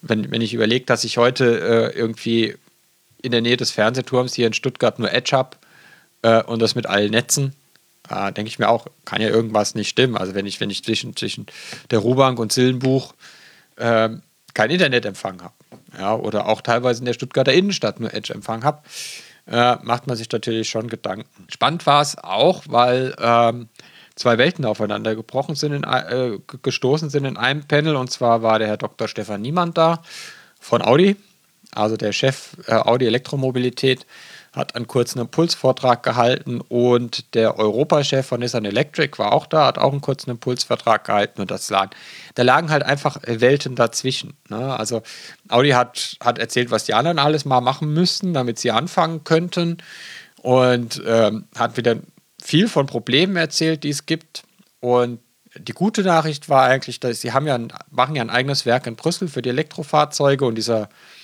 Q7 Concept heißt der auch tatsächlich. Also das ist ein Concept Car, was sie verkaufen wollen, hat auch irgendwie niemand so richtig verstanden, weil die Plattformen kommen erst 2022 bei Audi. Ähm, war der schönste Satz. Ja, wir beginnen Ende des Jahres mit der Produktion, machen aber einen sehr langsamen Ramp-up der Produktion, weil es ja da so viele Probleme geben kann bei der Produktion. Da habe ich schon gedacht, aha, Audi ist pleite. Weil ah, ist ja so, ne, wenn, wenn eine Firma Richtig, Ramp, ja. Ramp abmacht als geplant, dann ist sie ja pleite oder Ja. so gut wie pleite. Nun hängt, ja gut, nun hängt bei Audi äh, nicht das Leben und Sterben an dem Erfolg des Q7 e-trons ab, äh, Konzept noch nicht. Aber in Dänemark wurden 3000 Fahrzeuge bestellt bis jetzt, was ja auch schon mal eine ordentliche Zahl ist. Was aber, wenn dann halt äh, der Nissan-Kollege kommt und erzählt, dass sie in Norwegen, also dass sie 13.000 Nissan Leafs verkauft haben, äh, seit, seit der bestellbar ist, der neue Nissan Leaf, und zwar in Oslo. Allein in Oslo. Allein in Oslo. Alle zweieinhalb Minuten verkaufen die da einen Nissan Leaf. In Oslo. Und Den man halt übrigens schön. jetzt auch äh, in Deutschland konfigurieren kann, by the way. 32.000 Euro abzüglich Genau. 4.000 Euro Prämie. Genau. Was, was natürlich schön war, weil, weil nachdem die ihre Vorträge gehalten haben, sie äh, dann noch auf dem Panel, im Panel waren und dort von der Christina Bu, der Vorsitzende der LB Fordening, interviewt wurde.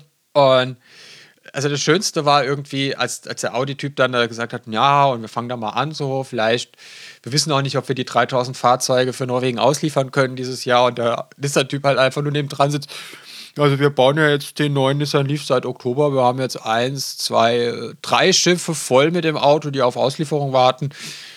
War natürlich dann schon bezeichnend. Ne? Also, Ja. das, das, also der eine, der da sitzt und, und auch, auch dass Nissan sich Gedanken macht um die ganze Infrastruktur drumherum und die ganze Umwelt drumherum, um das Elektroauto, was, was Heimspeicher angeht, was Second Use für die Batterien angeht, das sind die echt hintereinander. Das hat auch damals schon der äh, Herr Dr. Hausch uns erzählt, der auch schon der Meulesmühle war, der, glaube ich, jetzt schon ehemalige Chef von Nissan Deutschland. Der geht ja. Also man hat da schon gemerkt bei, bei Nissan, dass die sich Gedanken machen um, um diese ganze Umwelt um, um das Elektroauto drum. Heimspeicher, Second Use, Vehicle to Grid, ähm, Recycling der Batterien. Das hat ja auch damals schon der Herr Hausch gesagt, der auch bei uns war, der ehemalige Nissan Deutschland-Chef oder ist noch oder bald ehemalige Nissan Deutschland-Chef, dass, dass man sich auch um die, um die Dinge drumherum und um die Folgen, also um die Technologiefolgen Gedanken macht. Auch, auch das Thema Vehicle to Grid, was, was ja Shademo schon kann. CCS kann es noch nicht. Also theoretisch kann CCS, es aber noch in keinem Fahrzeug implementiert. Äh, und dass das auch ein wichtiger Bestandteil für Nissan ist, deswegen sie auch sagen, bleiben Sie bei Shademo, weil bei Shademo funktioniert halt Vehicle to Grid und bei CCS nicht. Deswegen wird auch der neue Nissan Leaf und auch der 60er Leaf wohl auch wieder Shademo bekommen in Europa. Also die werden nicht auf CCS gehen. Ich hätte halt gern beides. Ja, das Taxi zum Beispiel, das Black Cab äh, in London, das kann beides. Das hat Ja. Stemo und CCS. Ja, beides brauchen wir ja nicht. Also, Aber schon wurscht, schön. das ist doch wurscht. Die sollen halt einfach aufhören, Demo-Steckkabel vor den Säulen abzuschrauben. Äh, Tun sie aber. Aber Nissan, habe ich irgendwo gelesen, möchte jetzt auch ähm, Chademo äh, Ladesäulen aufstellen. Also in Genau, die beteiligen Verbindung sich an den- einer anderen Firma. Nein, das heißt, die beteiligen sich an den, an den europäischen Förderprojekten FastE, UrbanE, äh, InterE, äh, Dingens I. Ja, genau. Also diese ganzen, ganzen äh, Fast-Charging-Korridore und, und äh, die es gibt in Europa, die von der Europäischen Union gefördert sind. Wir in Deutschland kennen Fast-E zum Beispiel. Das sind die Schademo-Säulen, die neben den kastrierten Slam-Säulen stehen. Ähm, da beteiligen die sich, geben Geld rein, ähm, dass da der Ausbau, UrbanE konzentriert sich zum Beispiel auf, auf Städte dann, ähm, dass da der Ausbau von vorangeht. Audi investiert ja auch in den Ausbau von Infrastruktur mit Ionity, ähm, was auch sehr spannend war, weil nämlich der CEO von Ionity war auch da, hat auch ein bisschen was erzählt. Das Lustige war nur, es war nicht der CEO von Ionity Deutschland, sondern der CEO von Ionity Skandinavien. Das heißt, sie haben im Moment mehr CEOs als Ladestationen bei Ionity. Äh, kleiner ein, äh, Dings, Einschub noch. Äh, es gab jetzt zum ersten Mal ein Bild, äh, wo diese Stationen geplant sind.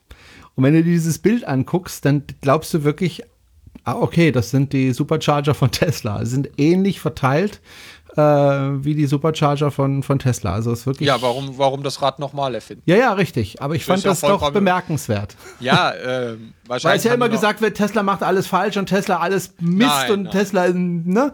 Und äh, die kopieren selbst das. Also es ist schon. Ja, ich meine, was, was Ich mein, was es ist okay. Also ich finde mein, nicht schlecht. Ich meine, du setzt dich, du setzt, also wenn, du- wenn, du, wenn du Ahnung von Elektromobilität hast, äh, dann setzt du dich irgendwie 30, drei- 30 Sekunden hin äh, und denkst für fünf Penning nach und dann weißt du, wo du Schnellladestationen hin. Natürlich, klar. Ja, Ja. Ähm, Aber dann ne? brauche ich nicht sagen, Tesla Autobahnnähe macht alles von beiden falsch. Seiten anfahrbar. Ja, weiß nicht, ob die das jetzt sagen, dass Tesla alles falsch macht. Ionity aber, äh, nicht, aber ja. Ähm, Es gibt da so Webseiten. Ich weiß nicht, wovon du redest. Wovon du redest, Jerome. ähm, ja, es war, es war, es war sehr spannend. Ähm, in der Öffentlichkeit hat man, hat man am meisten davon gehört über das Thema Elektrofähren. Das wurde sehr breit aufgegriffen, das Thema von electric.co oder von äh, electrif.net oder äh, ecomento.tv. Es lief auch, glaube ich, in, teilweise in den breiten Medien. Es fährt ja seit 2015 eine rein elektrische Fähre in Norwegen. Äh, die Ampera heißt die. Hat nichts mit dem Opel zu tun, heißt halt so. Zu dem kommen wir Äh, übrigens gleich zum Opel. Und, und die fährt da nicht, weil, weil, weil das irgendwie Baumumarmer sind, sondern die fährt da einfach, weil es wirtschaftlicher ist. Äh, und, äh, und solche Dinge halt, ne? Also, wo du dir denkst, naja, also wenn die mit einer elektrischen Fähre über den Fjord fahren kann, warum fahren wir dann auf dem Rhein und Neckar mit Diesel? Warum fahren die Bodenseefähren noch mit Diesel? Warum wird da nicht irgendwie, ich meine, das ist ja da und, und Norwegen hat jetzt 53 weitere Elektrofähren bestellt. Und, und wir hatten- 53. ja, da gibt es ja, also die haben ja auch Fern bis zum Abweg. Ja, ja, also, gut, weil, klar. Weil du halt irgendwie 400 Kilometer Umweg fahren willst, musst, um 20 Kilometer ins nächste Ort zu kommen, wenn du um den Fjord fährst. Aber die Strecken sind relativ kurz oder sind die auch durchaus mal länger, die Strecken, die die fahren müssen? Weißt du das? Also Weil das ab- ab Bodensee sind die Strecken ja nicht so kurz. Ja, aber es sind von ein paar hundert Meter bis zu mehreren Kilometern sind die Strecken. Okay. Und also eine Fähre, das war, das war faszinierend. Äh, Das war eine reine Personenfähre, die hat eine 100 Kilowattstunden Batterie, 150 kW Motor und die macht am Tag 120 Umläufe. What? Ja, what? Also die fährt nicht Das sehr heißt, sie weit. müssen sehr viel laden. Äh, genau. Äh, die, wird, die wird wahrscheinlich immer laden, wenn sie am Ufer ist. Ja. Also wenn, wenn, wenn Leute ein- und aussteigen, immer Ad-Hoc-Ladung oder äh, Opportunity Charging, wie das äh, neudeutsch heißt. Aber die haben ausgerechnet, dass sie nach einem Monat, nach einem Monat ähm, weniger CO2 produziert als eine herkömmliche Fähre. Und da ist der Batterie-CO2-Rucksack schon mit eingerechnet. Ja, also dadurch, dass sie so viele Umläufe hat, ja, und das Ding halt vorher Diesel verbrannt hat, als gäbe es keinen Morgen, ähm, sparen, die, sparen die da einen Haufen Geld, die sparen einen Haufen Energie. Äh, und zum Beispiel die Ampera-Fähre, die hat es geschafft, den Energieverbrauch um 50 Prozent zu senken, also den Primärenergieverbrauch Ja. um 50 Prozent zu senken, äh, den CO2-Ausstoß um 95 Prozent zu senken und den Dieselgestank sogar um 100 Prozent zu senken. Sogar. ja, sogar. äh, stand jetzt nicht auf der Folie, das habe ich mir jetzt gedacht.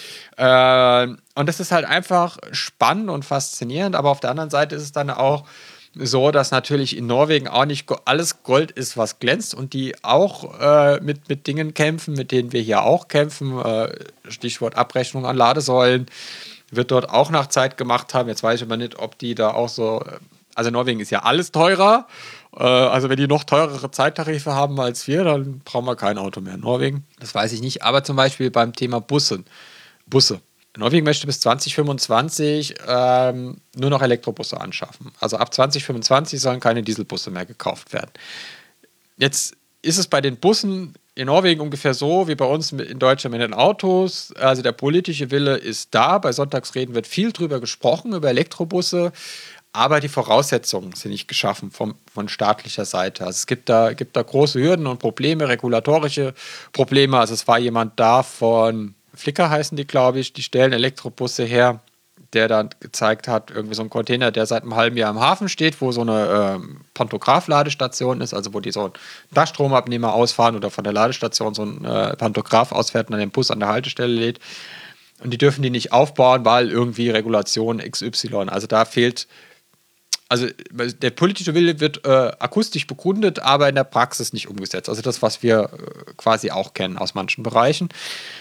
Äh, das, das fand ich ein bisschen überraschend. Äh, auf der anderen Seite findet aber Bewegung statt äh, bei der Elektromobilität. Also in einer Stadt, die haben jetzt den Nahverkehr neu ausgeschrieben und da werden jetzt 35 Busse von 157 Bussen elektrifiziert. Äh, vom BYD war jemand da, äh, aus, also der, der Vertreter, der, der skandinavische Vertreter vom BYD war da, der hat äh, über Shenzhen gesprochen, Shenzhen heißt die Stadt, äh, gesprochen. Shenzhen, ja. Shenzhen, genau. Äh, lange geübt. Shenzhen, Shenzhen, äh, gesprochen über die 16.300, hast du nicht gesehen, Busse, die die ausgetauscht haben. 68 Prozent der Taxiflotte sind elektrisch. Darf ich mal kurz dazwischen grätschen? Ähm, es gibt, ich weiß nicht, ob das Berlin war oder Stuttgart. Ich glaube, es war Berlin, die gesagt haben, wir würden gerne Elektrobusse anschaffen. Dann die deutschen Hersteller angeschrieben haben, sozusagen, also eine Ausschreibung gemacht haben und dann gesagt haben, hm, die haben ja alle nix. Und jetzt äh, eine Delegation genau nach Shenzhen geschickt haben zu BYD, um sich das da anzugucken, wie das da mit den Elektrobussen ist, weil da funktioniert es ja schon. Das sind ja 16.000 Busse in Einsatz. Ja. Ja, ähm, Und das ist 16.000 traurig. Busse ist, glaube ich, so viel wie alle Stadtwerke in Deutschland zusammen haben. ähm, wahrscheinlich, ja. Ja, es ist, äh, man überschätzt das sehr leicht, wie viele Busse so ein Stadtwerk hat. Ähm, in, bei Clean Electric haben sie gesagt, in München hätten sie über 1000 Busse. Ähm, da habe ich gesagt, ja, das kann doch nicht sein. Doch, das kann sein, ja. Äh, nee, also die MVG in München, Moment, sage ich dir gleich ganz genau. Ja. Ich habe mich direkt bei Wikipedia nachgeschaut, die haben 310 Omnibusse. 300 ist aber immer noch eine Menge. 113, ja, aber weit, weit, weit weg von weit über 1000. Ja, Ähm, okay. ähm, die haben 974 Haltestellen. Diese, ähm, also man, man überschätzt es überschätzt sehr leicht, weil äh, ja, man braucht gar nicht so viele Busse, um irgendwie in der Großstadt als 310 Busse kannst du äh, München mit versorgen, dann fahren vielleicht noch Drittanbieterbusse, dann kommen es auf 400 äh, Busse für, für das MVG-Netz. Ja, ähm, jedenfalls, das war, das war noch ein Teil von dem ABB-Vortrag, dass, dass sich jetzt deutsche Verkehrsbetriebe tatsächlich zusammentun und eine Beschaffungsinitiative gegründet haben, um, um Elektrobusse anzuschaffen. Vor allen Dingen halt, um gleiche Standards zu haben, das auch, auch gleiche Standards festzulegen, dass halt, äh, früher gab es bei den Dieselbussen den Standardbus, da sahen alle Busse gleich aus, egal von MAN oder Mercedes, das waren diese Kästenbussen, die dann kamen, so in den Mit denen ich 90er Jahren. jahrelang zur Schule gefahren bin, ja. Genau, Mercedes-Benz O405, ihr O405G und von, Merce äh, von MAN waren das dann die SG, hast du nicht gesehen, 232 oder so hießen die. Woher weißt du sowas? Was? Das, das steht hier, das habe ich abgelesen. Sowas weiß ich doch nicht auswendig. ich bin jahrelang Ähm, mit diesen Bussen gefahren, ich weiß nicht, wie sie heißen. Ich weiß nur, vorne war ein Mercedes-Stern drauf. Bei Ja, manchen. Siehst du schon rum. Ich mag halt Nutzfahrzeuge. Ja, offensichtlich. Äh, offensichtlich. Ähm, ja, also da gab es damals schon beim Dieselbus diesen Einheitsbus, die waren dann gleich, aber wenn du vorne in den Bus reinguckst, die haben alle das gleiche Armaturenbrett, das ist halt auch von der Stange irgendwo gekauft. Und das gleiche wollen die natürlich bei den Elektrobussen. Zum einen, dass sie jetzt nicht irgendwie vier verschiedene Typen äh, selbst im Depot stehen haben. Äh, oder wenn sie vier verschiedene Typen im Depot stehen, haben sie wenigstens alle gleich funktionieren. Ja, und man nicht. Nee, es macht ja Sinn, es macht ja Sinn, also ich habe mal mit dem, äh, ich glaube O'Leary heißt, wie heißt der Chef von äh, Ryanair? O'Leary, glaube ich. Mit dem habe ich mal gesprochen ähm, und er hat mir erklärt, wir haben nur Boeing 737. Wir kaufen kein Airbus, wir kaufen keinen Nix, wir kaufen Boeing 737, weil dann können wir die alle gleich warten, alle haben die gleichen Ersatzteile, da sparen wir eine Menge Geld.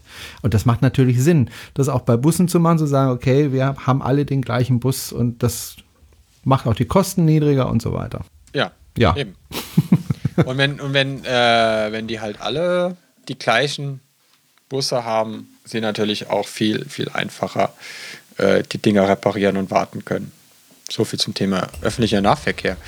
Ähm, was, was, was ein weiterer Trend war, den man in Oslo gesehen hat, war äh, Smart Metering, Smart Charging. Also da war so eine kleine Ausstellung außerhalb des, des Konferenzraums, der sehr groß war. Die ähm, ah, MAN SL202 hieß er, der Standardbus. Standardlinienbus 202 SL. Muss man wissen, unbedingt. Muss, muss wissen, man dass man unbedingt wissen. braucht, ja. Ja, wie weißt Ja. du, wie viel Lebenszeit ich in so einem Bus verbracht habe? Ja, pff, Ja. frag mich mal. Ja. Und in Straßenbahn. Und die Straßenbahn, ja, auch das, auch das.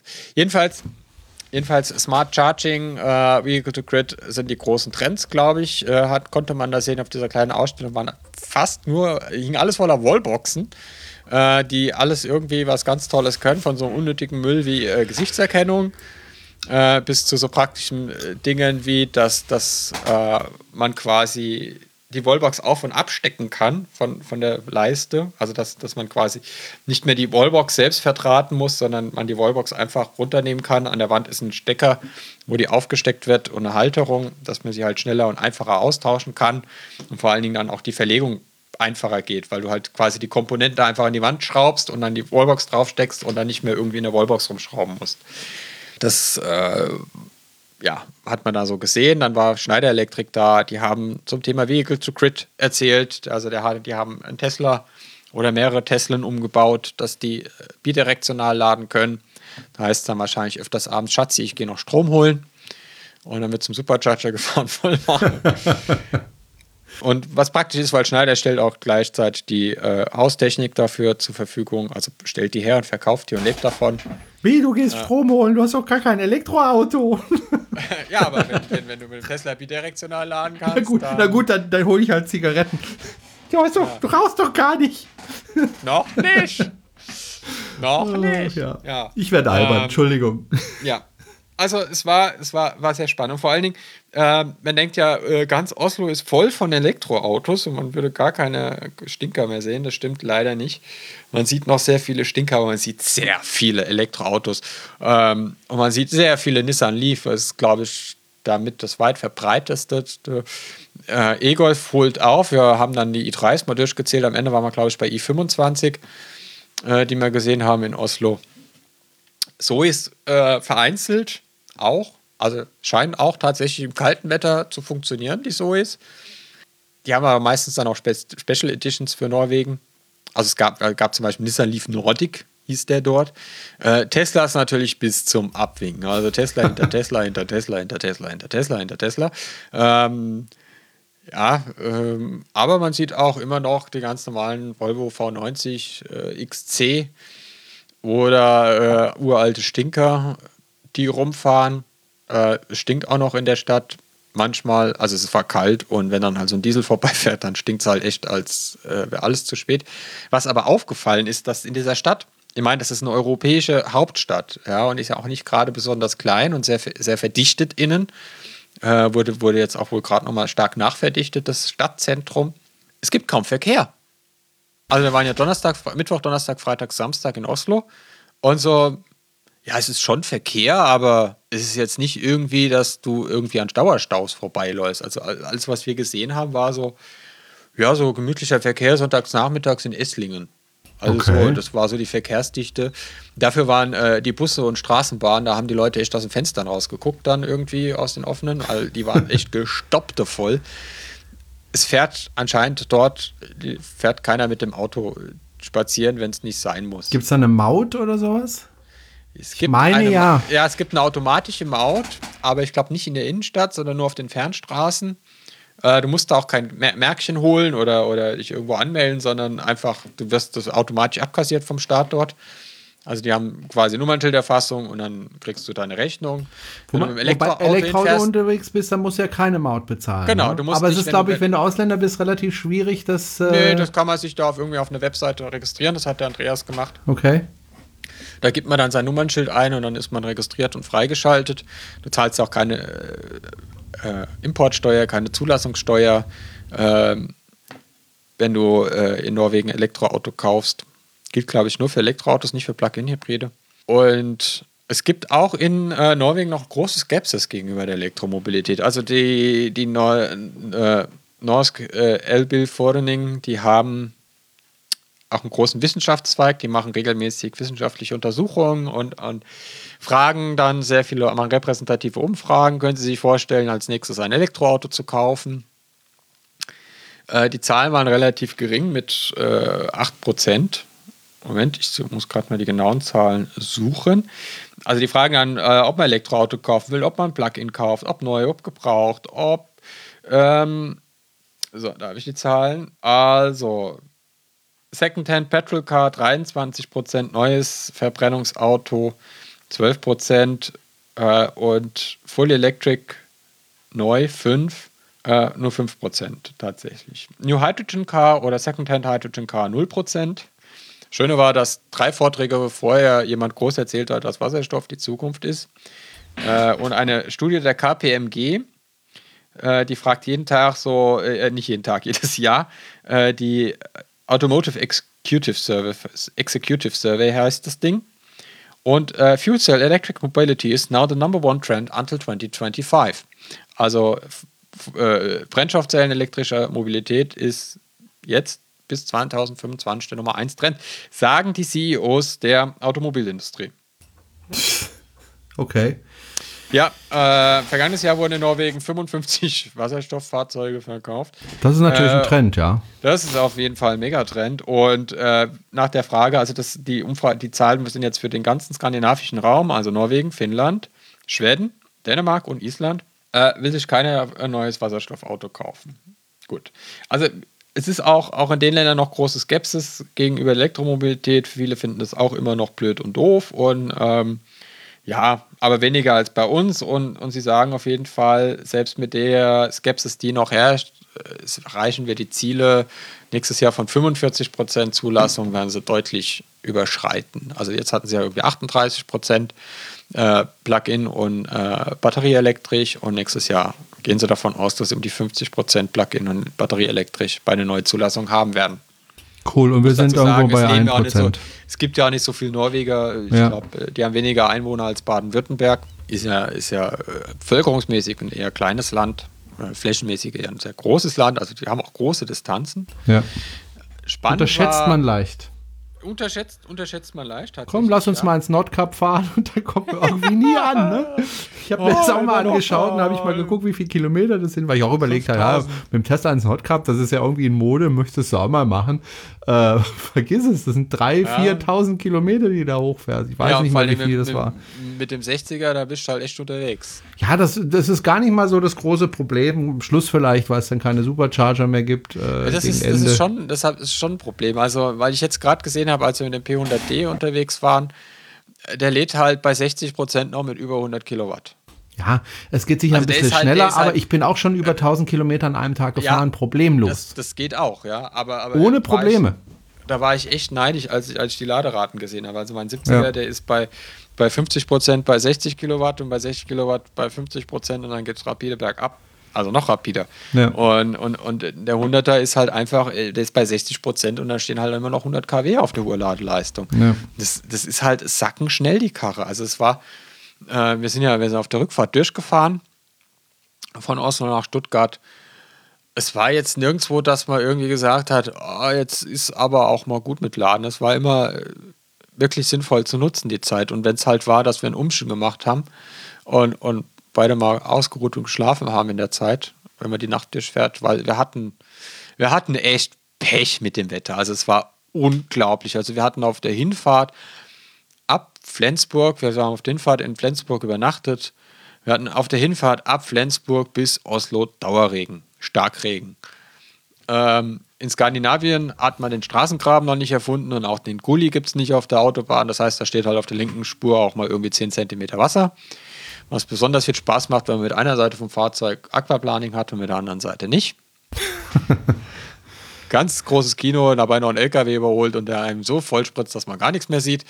Ähm, also Regen, skandinavische Schnellstraßen ist die Hölle und also muss schon viel passieren, dass ich Autofahren die Hölle finde, äh, aber das war echt, das war echt anstrengend und das war auch nicht mehr schön.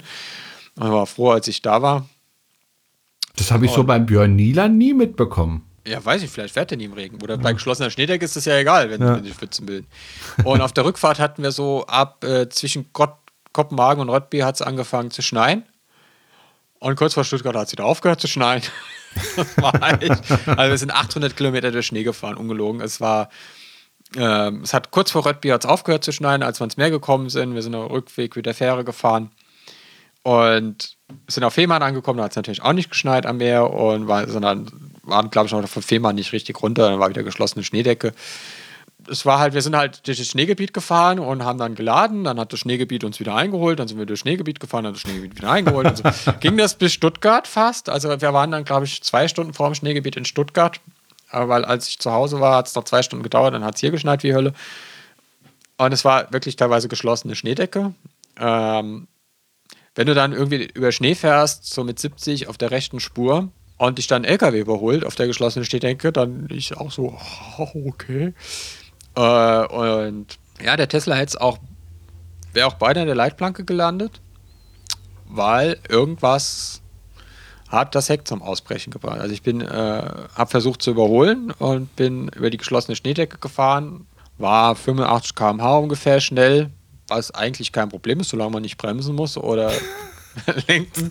Nein, also es war, es war schon von der Sichtweite war es in Ordnung und, und, Ja. ähm, und auf einmal ist das Heck ausgebrochen.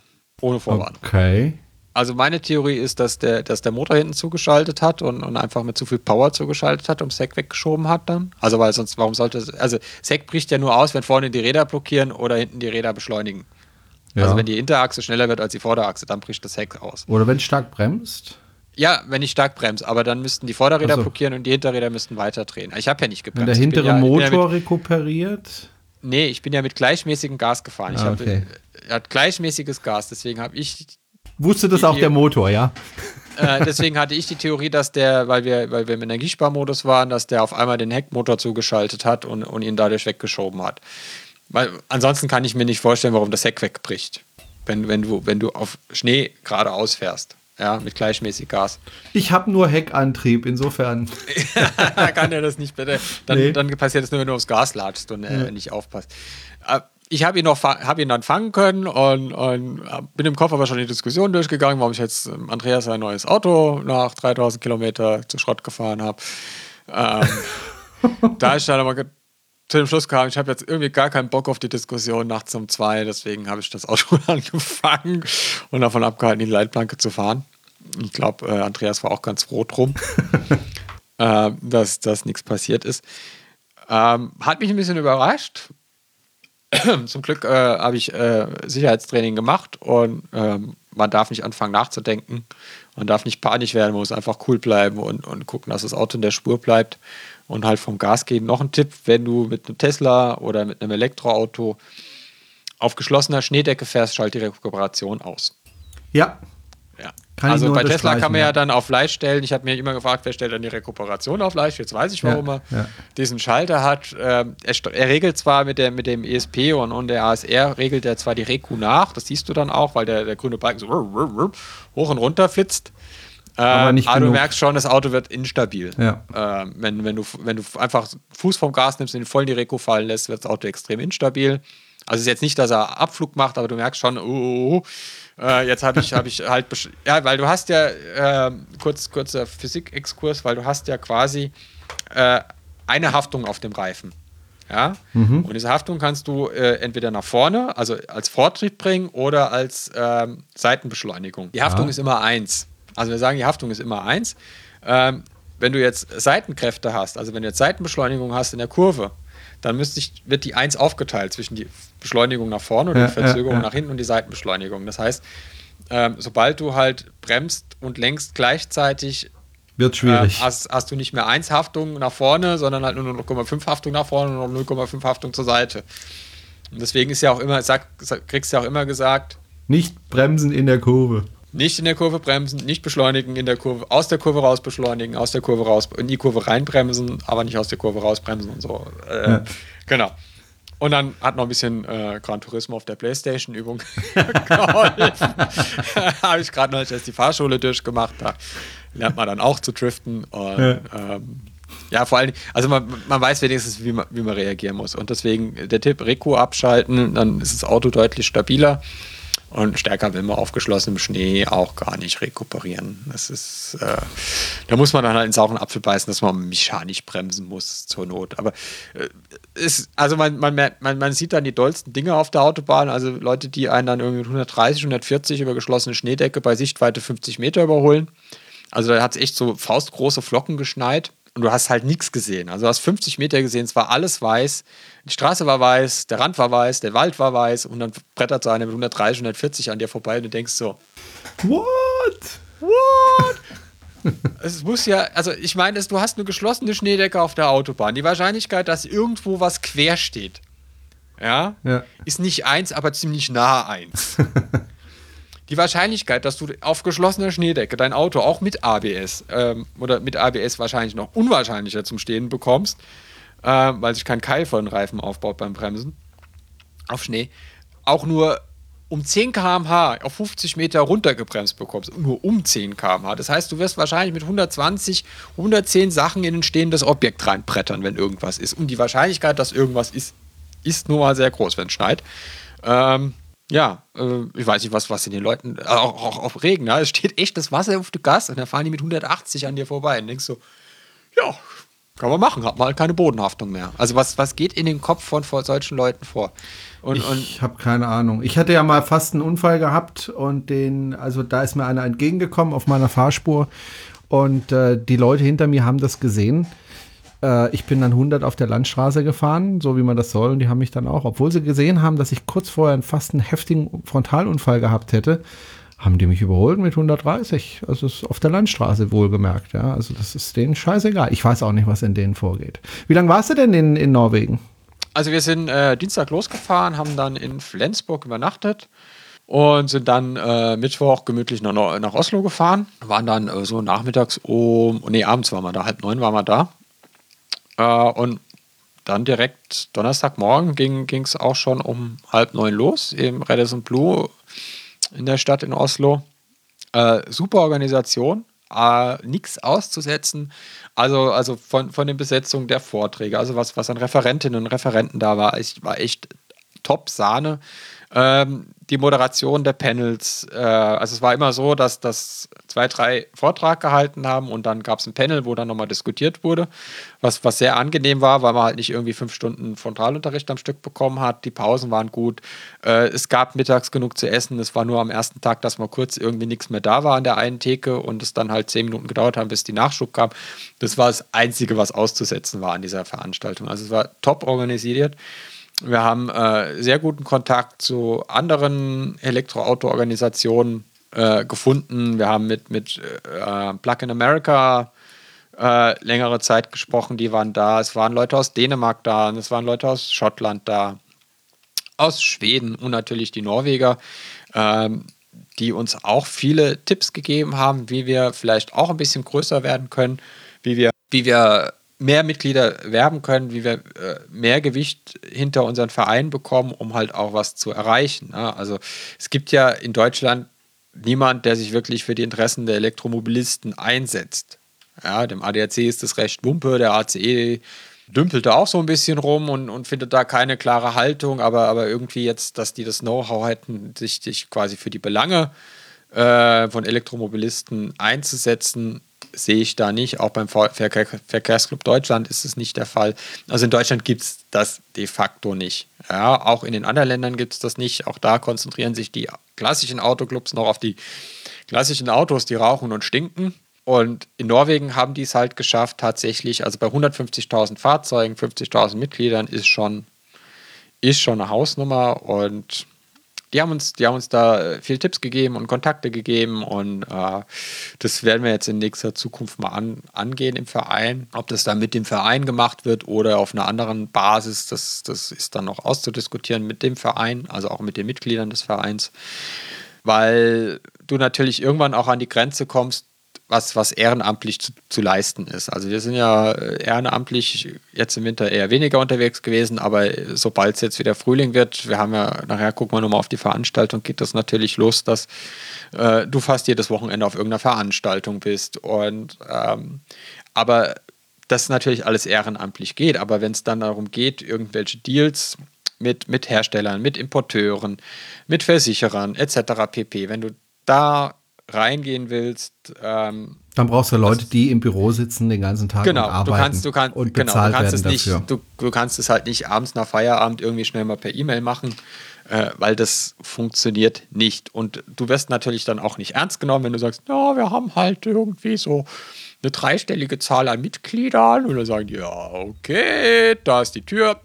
Ja. Ähm, deswegen werbe ich ja auch immer wieder, auch hier und bei unseren Veranstaltungen, Leute, nimmt die 40 Euro, also kostet der Mitgliedsbeitrag bei uns, umso mehr wir sind, umso eine stärkere Stimme haben wir, umso mehr Gewicht hat das, was, was wir als Verein sagen. Wir sind auch ein demokratischer Verein, wir haben Vorstandssitzungen. Wenn ihr sagt, der Vorstand erzählt den ganzen Tag nur Mist, dann könnt ihr den genauso gut abmailen und selber in den Vorstand gehen.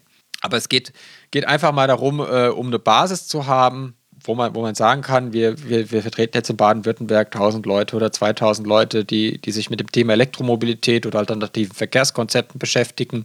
Und äh, wir, haben, wir haben da auch was zu sagen und wir haben da auch äh, Berechtigung, was zu sagen. Also jetzt zum Beispiel in Baden-Württemberg gibt es ja von der Landesregierung den Strategiedialog Automobilwirtschaft wo es darum geht, wie die Transformation, Digitalisierung, Connectivity, Electromobility äh, und Shared, Shared Mobility äh, sich weiterentwickeln. Und wir haben als Verein keine Einladung bekommen zu dem Strategiedialog Automobilwirtschaft, obwohl wir zu den Themen Energie und Elektromobilität ja durchaus was beizutragen hätten. Und wir uns auch eigentlich vom Selbstverständnis jetzt nicht in der Säule Bürgerbeteiligung sehen, wo es dann darum geht, irgendwie Leute zu fragen, was sie von dem Thema halten, sondern bei uns geht es ja tatsächlich um die fachliche Ebene. Also das haben wir der Landesregierung auch gesagt, dass wir das nicht gut finden, dass wir nicht eingeladen wurden und mal schauen, was draus wird. Wir haben jetzt mal ein Gespräch mit der äh, Elektromobilitätsagentur und mal schauen, ob wir dann auch beim Strategiedialog mitreden dürfen, weil nur so kann man was erreichen, weil man kennt, man kennt das ja, dies, diese Leuchtturmprojekte dann halt immer so irgendwie da. Ladesäulen werden irgendwie übers Land geschmissen, ohne Sinn und Verstand und so weiter und so fort. Ja, also da haben wir, da haben wir viel gelernt in Norwegen, viele Kontakte geknüpft, viele Visitenkarten ausgetauscht, viele E-Mail-Adressen bekommen, viel Infomaterial bekommen. Es hat sich auf jeden Fall gelohnt. Ich muss dazu auch sagen, der Verein hat auch äh, mit Zustimmung des Vorstands die Tagungskosten getragen, die ungefähr 1000 Euro betragen haben haben wir auch größtenteils dann aus den Erlösen unserer Quartette finanziert. Die Reisekosten, also Speisen und Unterkunft, haben Andreas und ich aus privater Tasche bezahlt. Das wollten wir nicht auch noch dem Verein aufdrücken.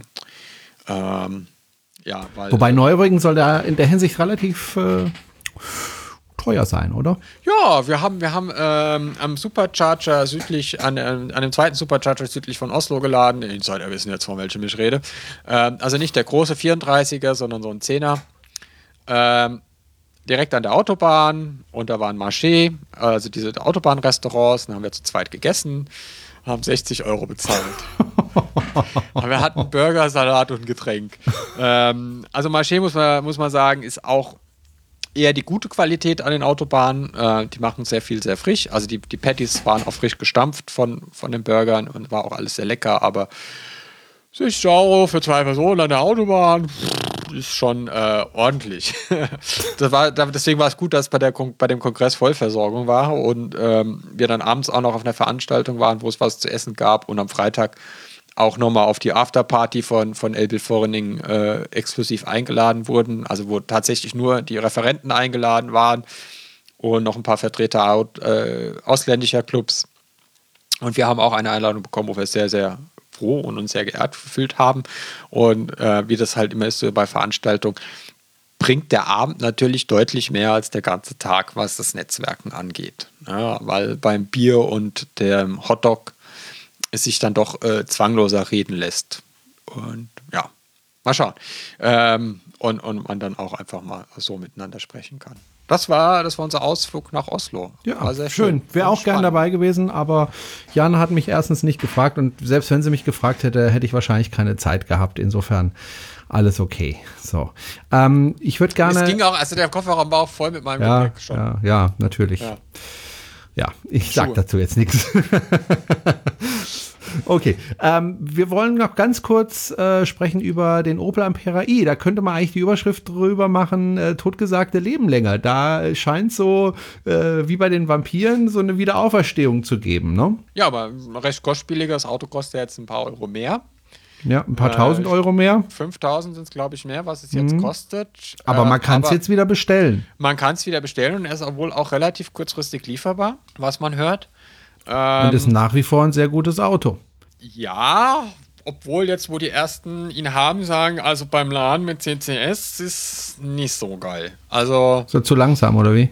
Ja, zu langsam. Also der schafft wohl die 50 kW nicht sehr lange und äh, geht dann relativ schnell runter, so wie beim Golf. Also äh, Ionic-Klasse ist es nicht vom Laden. Was natürlich schade ist bei der großen Batterie, aber gut, bei der großen Batterie muss man ja auch, glaube ich, in 99 von 100 Fällen eh nicht laden. Das wundert mich jetzt aber, weil ich habe ja äh, einen gleich großen Akku. Ich habe ja auch einen 60er Akku. Gut, es ist eigentlich ein 75er, aber ich habe 60 kW, 62,4 kW zur Verfügung. Ja, Ha. Jetzt geht das wieder los. Ähm, und ich kann laden bis maximal, also das höchste, was ich bisher gesehen habe, war 96 kW ohne H. Und ähm, das geht dann schon einigermaßen schnell runter, aber ähm, nicht so schnell. Deswegen wundert mich, dass das der Ampera dann. ja, du hast ja auch einen anderen Akku. Der ist anders gepackt, der ist anders gekühlt. Ja, okay. äh, es sind andere Zellen, es ist eine andere Chemie. Also das Okay. kann man einfach. Kann man das nicht so vergleichen, Nee, okay. kannst du nicht, kann man Okay. gar nicht vergleichen. Aber es Das ist eigentlich ja- eine schöne, äh, schöne Nachricht, dass der Opel Ampera E jetzt doch kommt. Äh, weil es Ja, ist einfach für viele Leute wieder eine Alternative, zusätzliche Alternative gibt, äh, sich ein Auto mit, mit Strom zu kaufen, äh, die bezahlbar ist. Ja, also man zahlt äh, acht und nee, ach so, genau, das weiß ich jetzt gar nicht mal, was man dafür bezahlt. Ich habe es jetzt gerade verwechselt mit dem äh, Nissan Leaf. Da zahlt man ja 28.000 nach Abzug der äh, 4.000 Euro äh, Zuschuss. 36 müssten es dann beim Opel Ampera sein. 36.000, Ich glaub, okay. 40 kostet er jetzt. Ja, also Ähm, ja, und er, er, die Leute standen ja eigentlich Schlange. Eigentlich müsste er jetzt abgehen wie Inception. Viele sind halt dann äh, gesagt, na gut, dann warte ich halt doch noch oder haben Model S gekauft oder, oder ein Leaf oder Ja. warten jetzt auf den, auf den neuen Leaf, äh, wie der sich schlägt. Also, im, Ver- also es gibt inzwischen 218 Anträge auf den Umweltbonus für, ähm, für den Ampera E. okay. Vergangen, Im vergangenen Monat waren es noch 159, also kommen schon einige dazu. Ha, dann wäre es ja nicht schlecht, wenn wir uns mal einen Großes irgendwo Wachstum besorgen und Ja. den mal testen. Also ich weiß, Ja. dass zum Beispiel Schräg, der YouTuber, äh, ähm, sich, glaube ich, eingeliehen hat. Also er hat zumindest Videos darüber gemacht. Ich Strominator, hat gesehen. ja, Strominator hat ja ein Ampera E. Ja. Ah, okay. Aber wo wir gerade bei Zahlen sind, dann können wir vielleicht auch gerade nochmal auf die Zulassungszahlen des Januars schauen. Weil das ist ja immer, ähm, eigentlich warte ich immer am ersten des Monats auf den Ende des Monats, weil die neuen Zulassungszahlen kommen und ich meine schönen Tabellen hier füttern kann. Jetzt hat der Jerome ja aber gesagt, im Radio oder bei Podcasts soll man die Leute nicht so mit Zahlen nerven, weil die sich das eh nicht merken können. Auch das habe ich mal gelernt. Ich war mich mal als Kind in einer Radio AG. Ah, okay. So habe ich auch angefangen mit einer Radio AG. Wobei ich die damals hab- geleitet ich habe war, sogar. durfte Ich war, das. ich war schon immer was mit Medien. Nein, also muss, ich will dazu sagen, ich, hab- ich höre mir ja die Podcasts immer hinterher an und habe gedacht, hm, das mit den Zulassungszahlen, das war letztes Mal schon arg lang. Machen wir es einfach ein bisschen kürzer. Ich mach's- und du kannst ja die nackig. Sachen rüber kopieren in die äh, Shownotes und dann kann jemand, der das genau wissen will, in die Shownotes gucken. Oder einfach in meinem Twitter-Feed gucken, weil da steht es immer brandaktuell mit Genau. Grafik und so. Genau. Ähm, also es waren 2764 neue Elektroautos. Im Äh, Januar. Im Januar, was, was, was schön ist, weil das ist der beste Januarwert ever. Äh, Jetzt muss ich gerade die Tabelle ändern. Oh. Gut, es steigt ja Also jetzt jeden Monat, Monat Beste Januar Monat. Monat ever und Januar ist normalerweise für Autoverkauf kein guter Monat. Wobei äh, Tesla, glaube ich, sich in Deutschland schlecht verkauft hat. Ja, aber es ist auch der erste Monat des, ja, aber es ist auch der erste Monat des Quartals und in Deutschland wird meistens zum Ende des dritten Monats des Quartals ausgeliefert. Ähm, war aber trotzdem auch vergleichsweise ein schwacher Januar mit äh, 64 Einheiten, 67 Einheiten. Aber der Januar war auch der drittbeste Monat aller Zeiten. Ja, also Okay. ähm, ich habe ich hab in meiner Tabelle habe ich auch immer so die, die zehn Top-Monate, die ändere ich schon gar nicht mehr, weil ich da jeden Monat irgendwie alles rumschieben müsste. Ähm, aber es war auch der drittbeste Monat aller Zeiten. Ähm, Überraschung, Überraschung bei den Gewinnern. Äh, also, welche Autos gehen, gingen am meisten über den Ladentisch im Januar? Äh, was schätzt du? Wer gewonnen hat? Ähm, ich würde sagen, der Renault Zoe. Nein, Renault Zoe gewinnt schon lange nicht mehr. Ach so. äh, Ja. Nissan? Ah, oh. Äh, na, stopp, stopp, stopp. Golf. Ah, fast, fast. Fast. Platz 1 mit 729 Einheiten der Smart 42. Platz 2. Stimmt, stimmt, stimmt. Ja, der Smart Ja, 42 der Smart. 42 verkauft sich wie geschnitten Brot und keiner weiß warum. Ich, keiner weiß warum, keiner weiß, wo sie hingehen. und jetzt ist die Ähm, Lieferzeit ein Jahr, habe ich irgendwo gelesen. Ja, konnte ja keiner mit rechnen. Ja. Ähm, der E-Golf 450 Platz 2 mit dem Kia Soul EV, den zähle ich aber nicht rein in die Wertung, weil Ja. wir ja wissen, dass Kia Autos zulässt, Ja. die abmeldet, wieder nach, Fin nach Norwegen exportiert, um die Emissionen der EU zu drücken. Und dann kommt die Zoe auf Platz 3 mit 299 Einheiten. Ja, das ist soweit korrekt. Ähm, weil du gerade Nissan gesagt hast, Leaf waren elf Stück. Ja, gut, da Ja, warten alle auf den neuen, auch, klar. Genau, da kauft jetzt auch keiner mehr. Die B-Klasse haben sie noch drei irgendwo gefunden, die sie noch neu zugelassen haben. Was, was spannend ist, äh, es, gibt, es wurde ein Ferrari Plug-in-Hybrid zugelassen. Okay. Ja. Wobei der ganze Konzert, Fiat-Konzern ja der Elektromobilität bisher ja relativ, äh, sagen wir mal so, skeptisch gegenüberstand. Es gibt ja den Fiat 500 elektrisch. Wir hatten ja auch einen in Horb, äh, der importiert wurde. Der wird nämlich nur in Amerika verkauft, obwohl er in Europa produziert wird. Ähm, und aber auch nur in bestimmten Bundesstaaten, da wo sie nämlich irgendwie müssen. Äh, ansonsten wird der Fiat 500 E, glaube ich, heißt er, ähm, nicht verkauft. Und Genau, insofern, Technik. aber das soll sich jetzt wohl ändern. Also da hat man, glaube ich, inzwischen eingesehen, hm, wir sollten vielleicht doch was tun. Ja, weil äh, dann ähm, lassen wir das mal mit den Zahlen. Ähm, und kommen, kommen zu einem Thema, was eigentlich später, nur weil du gerade das Stichwort gegeben hast, Ja. 405, Fiat, Fiat 500e. Äh, ich möchte ja in meinem Bus einen Bosch-Motor einbauen. Bosch hat gesagt, dass sie mir Kriegst leider keinen. Motor zur Verfügung stellen können. Äh, dann habe ich gedacht, na, dann schlachte ich mir einfach einen alten Smart. Weil da ist ja der Motor drin. Und das Getriebe ist schon drauf. Das Problem ist aber, Das ist nicht von Tesla, der. Nein, der Smart ED2 hatte die Ah, okay. Batterien von Tesla Ja, ja. und der Smart ED3 BR451 hat einen Bosch-Antrieb und Okay. die Zellen aus Cummins. Du meinst den Dreier, okay. Genau. Ähm, der hat die Bo- 80 kW Bosch-Maschine drin, äh, ist aber im Smart auf 50 kW Peak äh, runtergeregelt. Und das Getriebe ist auch schon dran. Da habe ich mir gedacht, na, dann ziehe ich mir halt einen, einen smarten geschrotteten und schlacht den aus. Kostet ja nicht viel. Jetzt ist aber das Problem, dass das Getriebe wahrscheinlich die 80 kW nicht aushält von dem Smart. Das lasse ich gerade prüfen, ähm, ob es dem Smart das Getriebe, ob das Getriebe zerbröselt, wenn man die 80, vollen 80 kW drauf gibt. Ein Auto, das den gleichen Motor hat und ein 80 kW Getriebe, ist der Fiat 500e. Ah, aber den gibt es in Ah. Europa fast nicht.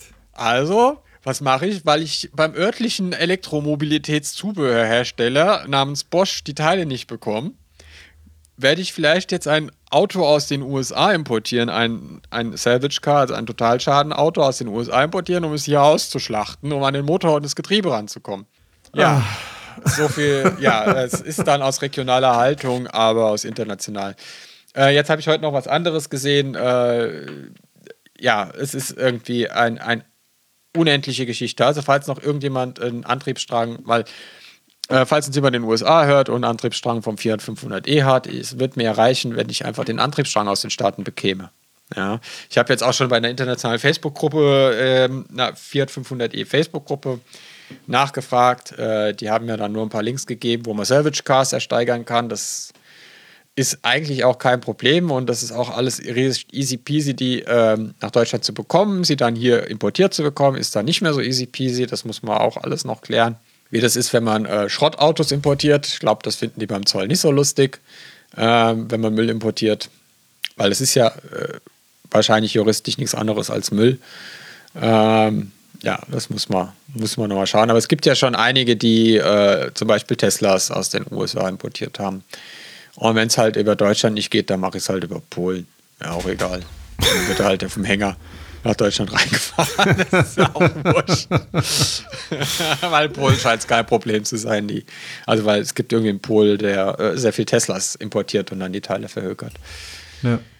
Ähm, ja, so, so steht mein Bus in einer Garage und Wartet. wartet auf einen Motor. Ja, Ja. schade. Schade. Ja, jetzt habe ich heute noch ein Ange anderes Angebot gesehen, was sehr attraktiv war, aber habe da auch direkt hingemeldet, aber noch keine Antwort bekommen. Oh. Ja, ja, ja. Naja, wir werden sehen. Also ich bin wirklich mal gespannt, wann das Ding fährt. Ob ich das noch miterlebe oder ob ich dann alter Opa bin und oh, hast es geschafft, jetzt. Bin ich mal gespannt. Aber ich glaube, du kriegst es hin. Also wenn es jemand hinkriegt, da dann noch Jana reinkomme in Höfner. das- in den Bus. in dem Alter. Oh, so, ich komme nicht mehr rein. Wo ist mein Lift da? Ja, ähm, Ja, schauen wir mal. Ja, nee, das soll dieses Jahr schon noch fertig werden. Das ist, das ist der Plan. Ähm, aber Sonst nenne ich dich nur noch Elon Musk.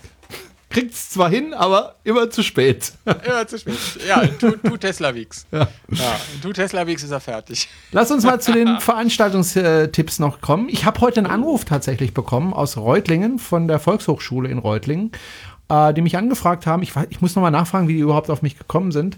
Ähm, ob ich nicht mitdiskutieren möchte beim Thema Elektromobilität. Und wenn man mich das fragt, dann sage ich nicht nein. Und wer das miterleben möchte als Zuschauer, wie ich da also mit einem Professor diskutiere und einen von den Grünen, glaube ich, äh, der damit diskutiert, der sollte am 22. Februar, ist also schon relativ bald, in zehn Tagen, jetzt ab Aufzeichnung, ähm, sollte einfach vorbeikommen in der Volkshochschule in äh, Reutlingen und äh, die Veranstaltung beginnt bereits um 19 Uhr. Ich weiß jetzt nicht, ob das Eintritt kostet oder nicht, aber äh, das lässt sich herausfinden über die Homepage. Ich habe das jetzt noch nicht geguckt, weil ich den ganzen Tag unterwegs war. Aber äh, wie gesagt, heute der Anruf gekommen. Wer mich da also mal erleben möchte, live Ach ja, und in Farbe. unterwegs, aber, aber schon die neue Star Trek-Folge geguckt. ja, ich habe die neue Star Trek-Folge geguckt, ja. Auf meinem Handy. Bis auf dem Handy? ja, auf dem Handy. Oh Mann! oh Mann! Und es war so toll. Und ich kann dir sagen, am Schluss. Halt den Mund! Halt den Mund!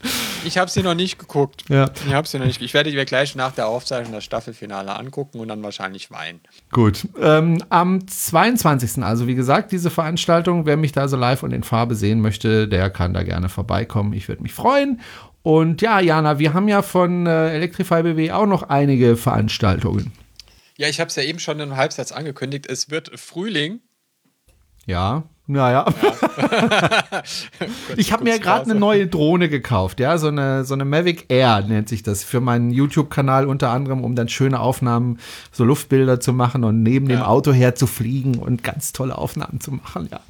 Ähm, ah, das ja. Problem ist, ich habe sie jetzt, ich kann sie aber kaum fliegen, weil ich mir erstens den Arsch abfriere und zweitens der Hersteller sagt, also Betriebstemperatur zwischen 0 und 40 Grad. Jetzt kann man natürlich ja. mutig sein, sind auch viele und bei minus 5 Grad fliegen. Problem ist, wenn da äh, was passiert, also die einfach abstürzt oder so, dann hast du halt weil Pech gehabt, weil, so. weil dann halt DJI sagt, äh, ja, tut mir leid, aber die Betriebstemperatur ist 0 bis 40, du warst bei minus 5, äh, tschüss. Ja. Zurück, zurück, ja. zurück. ähm, am 20. Februar freuen wir uns auf Levin Ratajczak. Auf wen? Ähm, auf Levin Ratajczak von äh, Netze ah. BW. Ah, die Elektromobilität okay. braucht starke Stromnetz.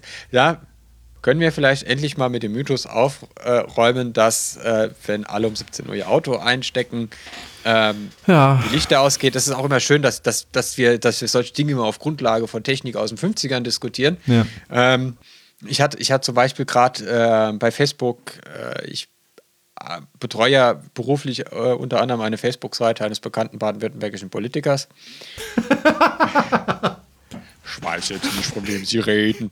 ähm, und dort hatten wir einen Post zur Windkraft und dann habe ich Windkraftgegner bekommen und das ist echt nicht schön. Also Pocken, Pest, äh, alles gerne auch zweimal hintereinander, Kinderlähmung, egal. Aber Windkraftgegner ist echt die Hölle.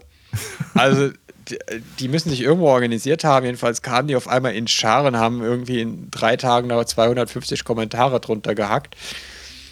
Und da rollst dir echt die Fußnägel hoch. Also was da steht. Also, also Hatten wir auch alles in Haupt. Wir wollten hier ein Windrad oder zwei, ich weiß es nicht mehr, hinstellen und dann ging es ab. Das Die wurden Beste nicht war, aufgestellt. Das Beste war, ein Windrad produziert mehr Radioaktivität als ein Kernkraftwerk. Na, selbstverständlich. Ja. Wusstest und, du das äh, nicht? Die meisten Windräder verbrauchen mehr Energie für Herstellung und Bau. Als, als sie jemals, jemals herstellen. Als Klar, sie jemals herstellen. Logisch. Äh, außerdem gibt es gar keinen Atommüll, weil den Atommüll kann man ja recyceln. Natürlich. Ähm, Deswegen ja, brauchen wir auch kein Endlager. Also. Ja, genau, man braucht gar kein Endlager, weil es gibt ja Reaktoren, die das verbrennen können. Dann denke ich mir, ah ja, warum gibt es die dann nicht Tja. in echt? Ähm, und ähm, ja, äh, Tschernobyl und Fukushima hätte ja auch keine Toten direkt gekostet. Nee, ja. nur ein paar tausend, aber ja. Direkt nicht, direkt ist keiner gestorben. Ah, aber doch, halt aber relativ schnell in ein, zwei Tagen, also ja, die, die Hubschrauberbesatzung, die, die, da drüber genau, geflogen sind genau, und so. Die Liquidierer, die hat es dann ja, ähm, ziemlich schnell zerbröselt, ja. Ähm, ja, so solche Dinge muss man sich dann, dann frage ich mich, also, äh, also so, so, pro Atomkraft denke ich mir auch, was muss man, also gibt es auch so einen Verein, der heißt der nuklearia.ev. Ähm, die da, die da fleißig mitkommentiert hat, was muss man eigentlich abends rauchen, um auf solche Gedanken zu kommen. Aber gut, ähm, darf ja jeder machen, wie er will. Und wenn jemand Atomkraft toll findet, darf er das natürlich tun. Ja. Wenn ich mir den ganzen Tag das auf der Arbeit durchlesen muss, ist das halt weniger vergnügungssteuerpflichtig, ist aber egal, ich werde ja dafür bezahlt. 23. Februar sind wir mal wieder äh, außerhalb der Meulesmühle und zwar kommt die Green World Tour nach Stuttgart. Und damit die Green World Tour in Stuttgart auch kompetent äh, was über Elektromobilität äh, erzählen kann, wurden wir angefragt, ob wir da nicht auch ausstellen wollen. Kostet normalerweise einen Haufen Geld. Äh, wir dürfen so ausstellen, weil wir halt quasi auch die Dienstleistung erbringen. Ist, äh, ist ein Freitag und ein Samstag. Ähm, ich werde auch äh, an beiden Tagen jeweils einen kurzen Vortrag halten. Ist jetzt vielleicht für unsere Stammhörer nicht so spannend, weil es geht dann auch eher um so äh, einführende Themen, Vorurteile zur Elektromobilität. Ähm, also was, was, was die Profis schon rückwärts mitsprechen können nachts im Schlaf. Ähm, aber vielleicht für jemand, der neu in dem Thema ist, ist es wirklich ja ganz. So wie ich in Reutlingen halt ähnlich. Genau. Ähm, am 5. März haben wir wieder ganz normalen Stammtisch. Äh, ich habe immer ein Problem mit dem Wort Stammtisch, weil wir, wir sitzen da nicht und schimpfen über die da oben und die Flüchtlinge und nein, wir sitzen eigentlich nur da und schimpfen über die da oben in den Energiekonzern. äh, ja.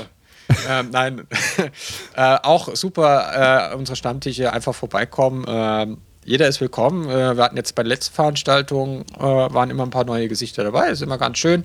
Wir versuchen sie auch alle möglichst herzlich aufzunehmen. Ähm, wenn wir mal jemanden jemand nicht herzlich aufnehmen, einfach sich hinstellen und sagen, hallo, jetzt nimmt mich mal herzlich auf. Ähm, dann tun wir das auch. Und es tut auch nicht weh. Nee, also jedenfalls nee. nicht, nicht viel. Nö. Nur ein bisschen.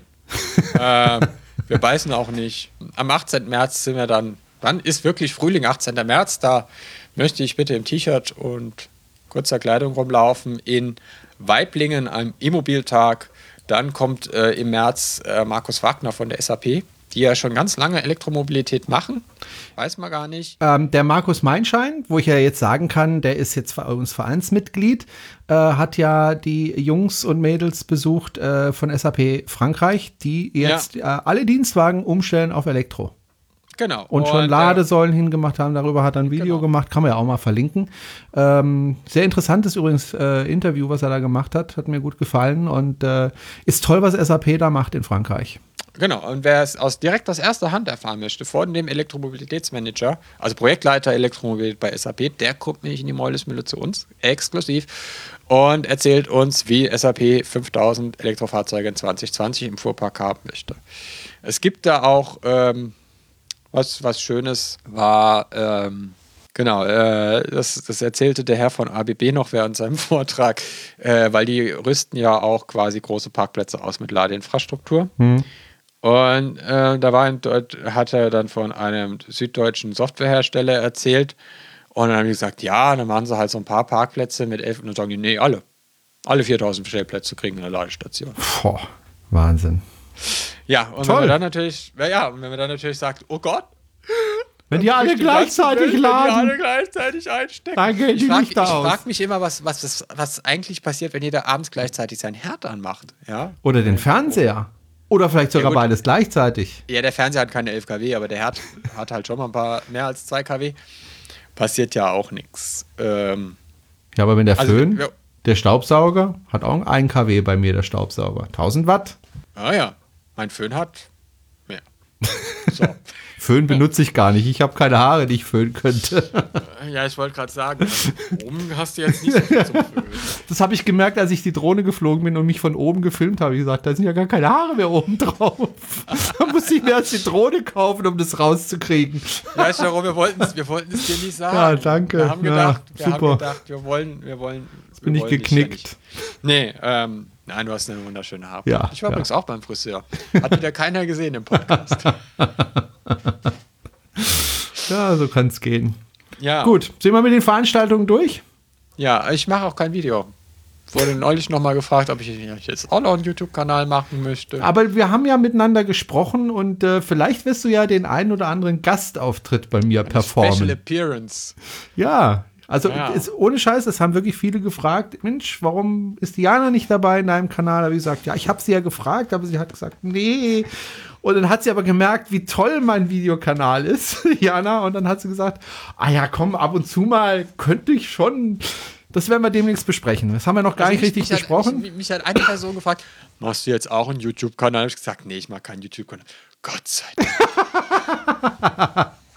du, siehst, du siehst die Meinung über die Anzahl Ja. der YouTube-Kanäle über Tesla und Ja, ja, gehen da aus. Ja, aber ich bin da ein bisschen breiter aufgestellt. aufgestellt. Ich bin da ein bisschen breiter aufgestellt. Ich mache ja nicht nur über Tesla, sondern ich mache über alle Elektroautos und ich mache über alles, was elektrisch ist.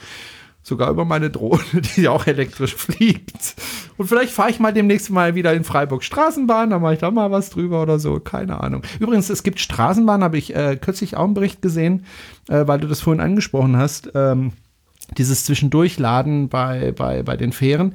Äh, es gibt eine Straßenbahn, ich weiß nicht mehr, wo das war. Ich meine in Spanien, ich bin mir aber nicht sicher, wo es nicht erlaubt war, Oberleitungen zu bauen. Ja. Und weil man keine Oberleitung bauen durfte, hat man gesagt, gut, dann bauen wir halt ähm, äh, Induktionsschleifen an die Haltestellen und fahren dazwischen mit kleinen Batterien und das funktioniert hervorragend. Also äh, wenn ich sehe, in Freiburg wird ja ständig eine Straßenbahn neu gebaut nach der anderen und da wird ja, Ja. immer äh, Oberleitung gebaut. Wäre eigentlich auch was für Freiburg, dann könnte man sich die ganzen Oberleitungen da sparen und stattdessen halt mit Batterie fahren. Ja, Ähm, oder einfacher, einfacher geht. äh, das, Mer das Märklin-Prinzip wie in Bordeaux. Die fahren ja mit Dreileiter, also die haben ja einen Mittelleiter, ähm, wo sie Strom bekommen, die Straßenbahn. Okay, Und dann auch keine Oberleitung. Und der Mittelleiter ist immer nur aktiv, wenn eine Straßenbahn drüber ist. okay. nicht, nicht, wenn ich mich da drüber lege und dann werde ich Wenn gebraten. du da ein, äh, ein kleines Kind die Hand in den Mittelleiter steckst, äh, also das Passiert ist gleich, nix. passi- Äh, passiert nichts. Aber vom Prinzip ist es dann quasi das gleiche wie eine Märklin-Eisenbahn. Ja. Ähm, der Strom kommt halt nicht über die Schienen. Also die Schiene ist dann die Erde und, und der, der Pluspol ist der Mittelleiter. Okay. Also ich fand es interessant, dass es also funktioniert mit, mit, mit, mit Akkus, die halt an jeder Haltestelle geladen werden, äh, jedes Mal. Und äh, das funktioniert hervorragend und äh, fand ich eine tolle Sache. Die Straßenbahn ist da ja auch äh, im gewaltigen Vorteil, weil sie Metallräder auf Metallschienen hat. Ja. Es gibt, es gibt äh, ich war im Technischen Museum in Wien, ganz zum Schluss noch eine kleine Anekdote aus meiner Jugend. Okay. Äh, ich war im Technischen Museum in, in Wien vor anderthalb Jahren, aus meiner Jugend. Ähm, und es ist sehr schön, weil da kann man viel ausprobieren und machen und so. Und ähm, mache ich für Kinder, aber naja. Ähm, jedenfalls haben die dann ein, ein, ein, ein äh, Ausstellungsstück, da hast du eine LKW-Achse, die du von, die du ungefähr so einen Meter weit ziehen kannst, nach links und wieder nach rechts. Und du hast äh, eine Eisenbahnachse, die du über eine Schiene ziehen kannst. Okay. Und es ist halt die Eisenbahnachse, da greifst du halt das Seil an und ziehst. Und dann rollt's. Und dann, und dann rollst. Und bei dem LKW-Reifen, da greifst du halt das Seil an und dann ziehst du. Und dann ziehst du mit beiden Händen und dann hängst Ja. du irgendwann so rückwärts ziehend an dieser Achse und dann fängt die sich langsam an zu bewegen. Ja. Ja, also. Äh, Schon krass, ja. Ist schon krass. Also auch so beim Thema äh, Oberleitung auf Autobahnen, um noch mehr Güter mit dem LKW zu transportieren. Aber das hatten wir ja schon. Und die Straßenbahnen können übrigens in Freiburg zumindest auch rekuperieren, ja. Und das schon seit vielen, vielen Jahren. Also ich bin noch zur Schule gegangen, da kamen die neuen GT8-Triebwagen, also achtachsigen äh, Triebwagen, und die konnten alle. Aber sich bei mir reparieren. beschweren, dass ich weiß, was ein O405 ist, aber dann mit einer GT8 kommen, ja? Ja, ich bin ja auch als 16-Jähriger durfte ich sogar mal offiziell eine Straßenbahn äh, kreuz und quer durch Freiburg fahren. Ohne Scheiß. Und das war für mich ein grandioser? Tag. Ich durfte Straßenbahn fahren. Ich war total Straßenbahnfan als 12, 13, 14-Jähriger. Ich bin auch jeden Tag damit gefahren. Gruß an Herrn Erdmann und an, Herrn Moosmann. Das waren Straßenbahnfahrer, die ich kannte. Okay. Naja, das, äh, ja, hattet auch kleiner AGT Schwank aus steht unserer übrigens Jugend. Gelenk für Triebwagen und 8 steht für die Anzahl der Achsen. Ja, genau. Ja, achtachsig, genau. Gelenktriebwagen, achtachsig, genau. die fahren auch heute noch äh, in einer moderneren Version durch Freiburg. War erst vor Ja, ein in Mainz, in. Mainz haben wir noch originale GT8. Hm? Die, sind, die, sind mal, die sind mal aufgearbeitet worden, aber das ist immer noch hochflurig. So mit dieser Aus, Aus, Ausfahrstufe, Ja. äh, wo dann die Stufe unten rauskam, wenn die Tür aufgeht. Ähm, ja. Ha, haben die äh, Mainzer behalten. Die hatten wir damals schon irgendwie gebraucht, irgendwo abgegriffen und haben jetzt ein paar verhökert und ein paar aufbereitet und die fahren in Mainz immer noch spazieren.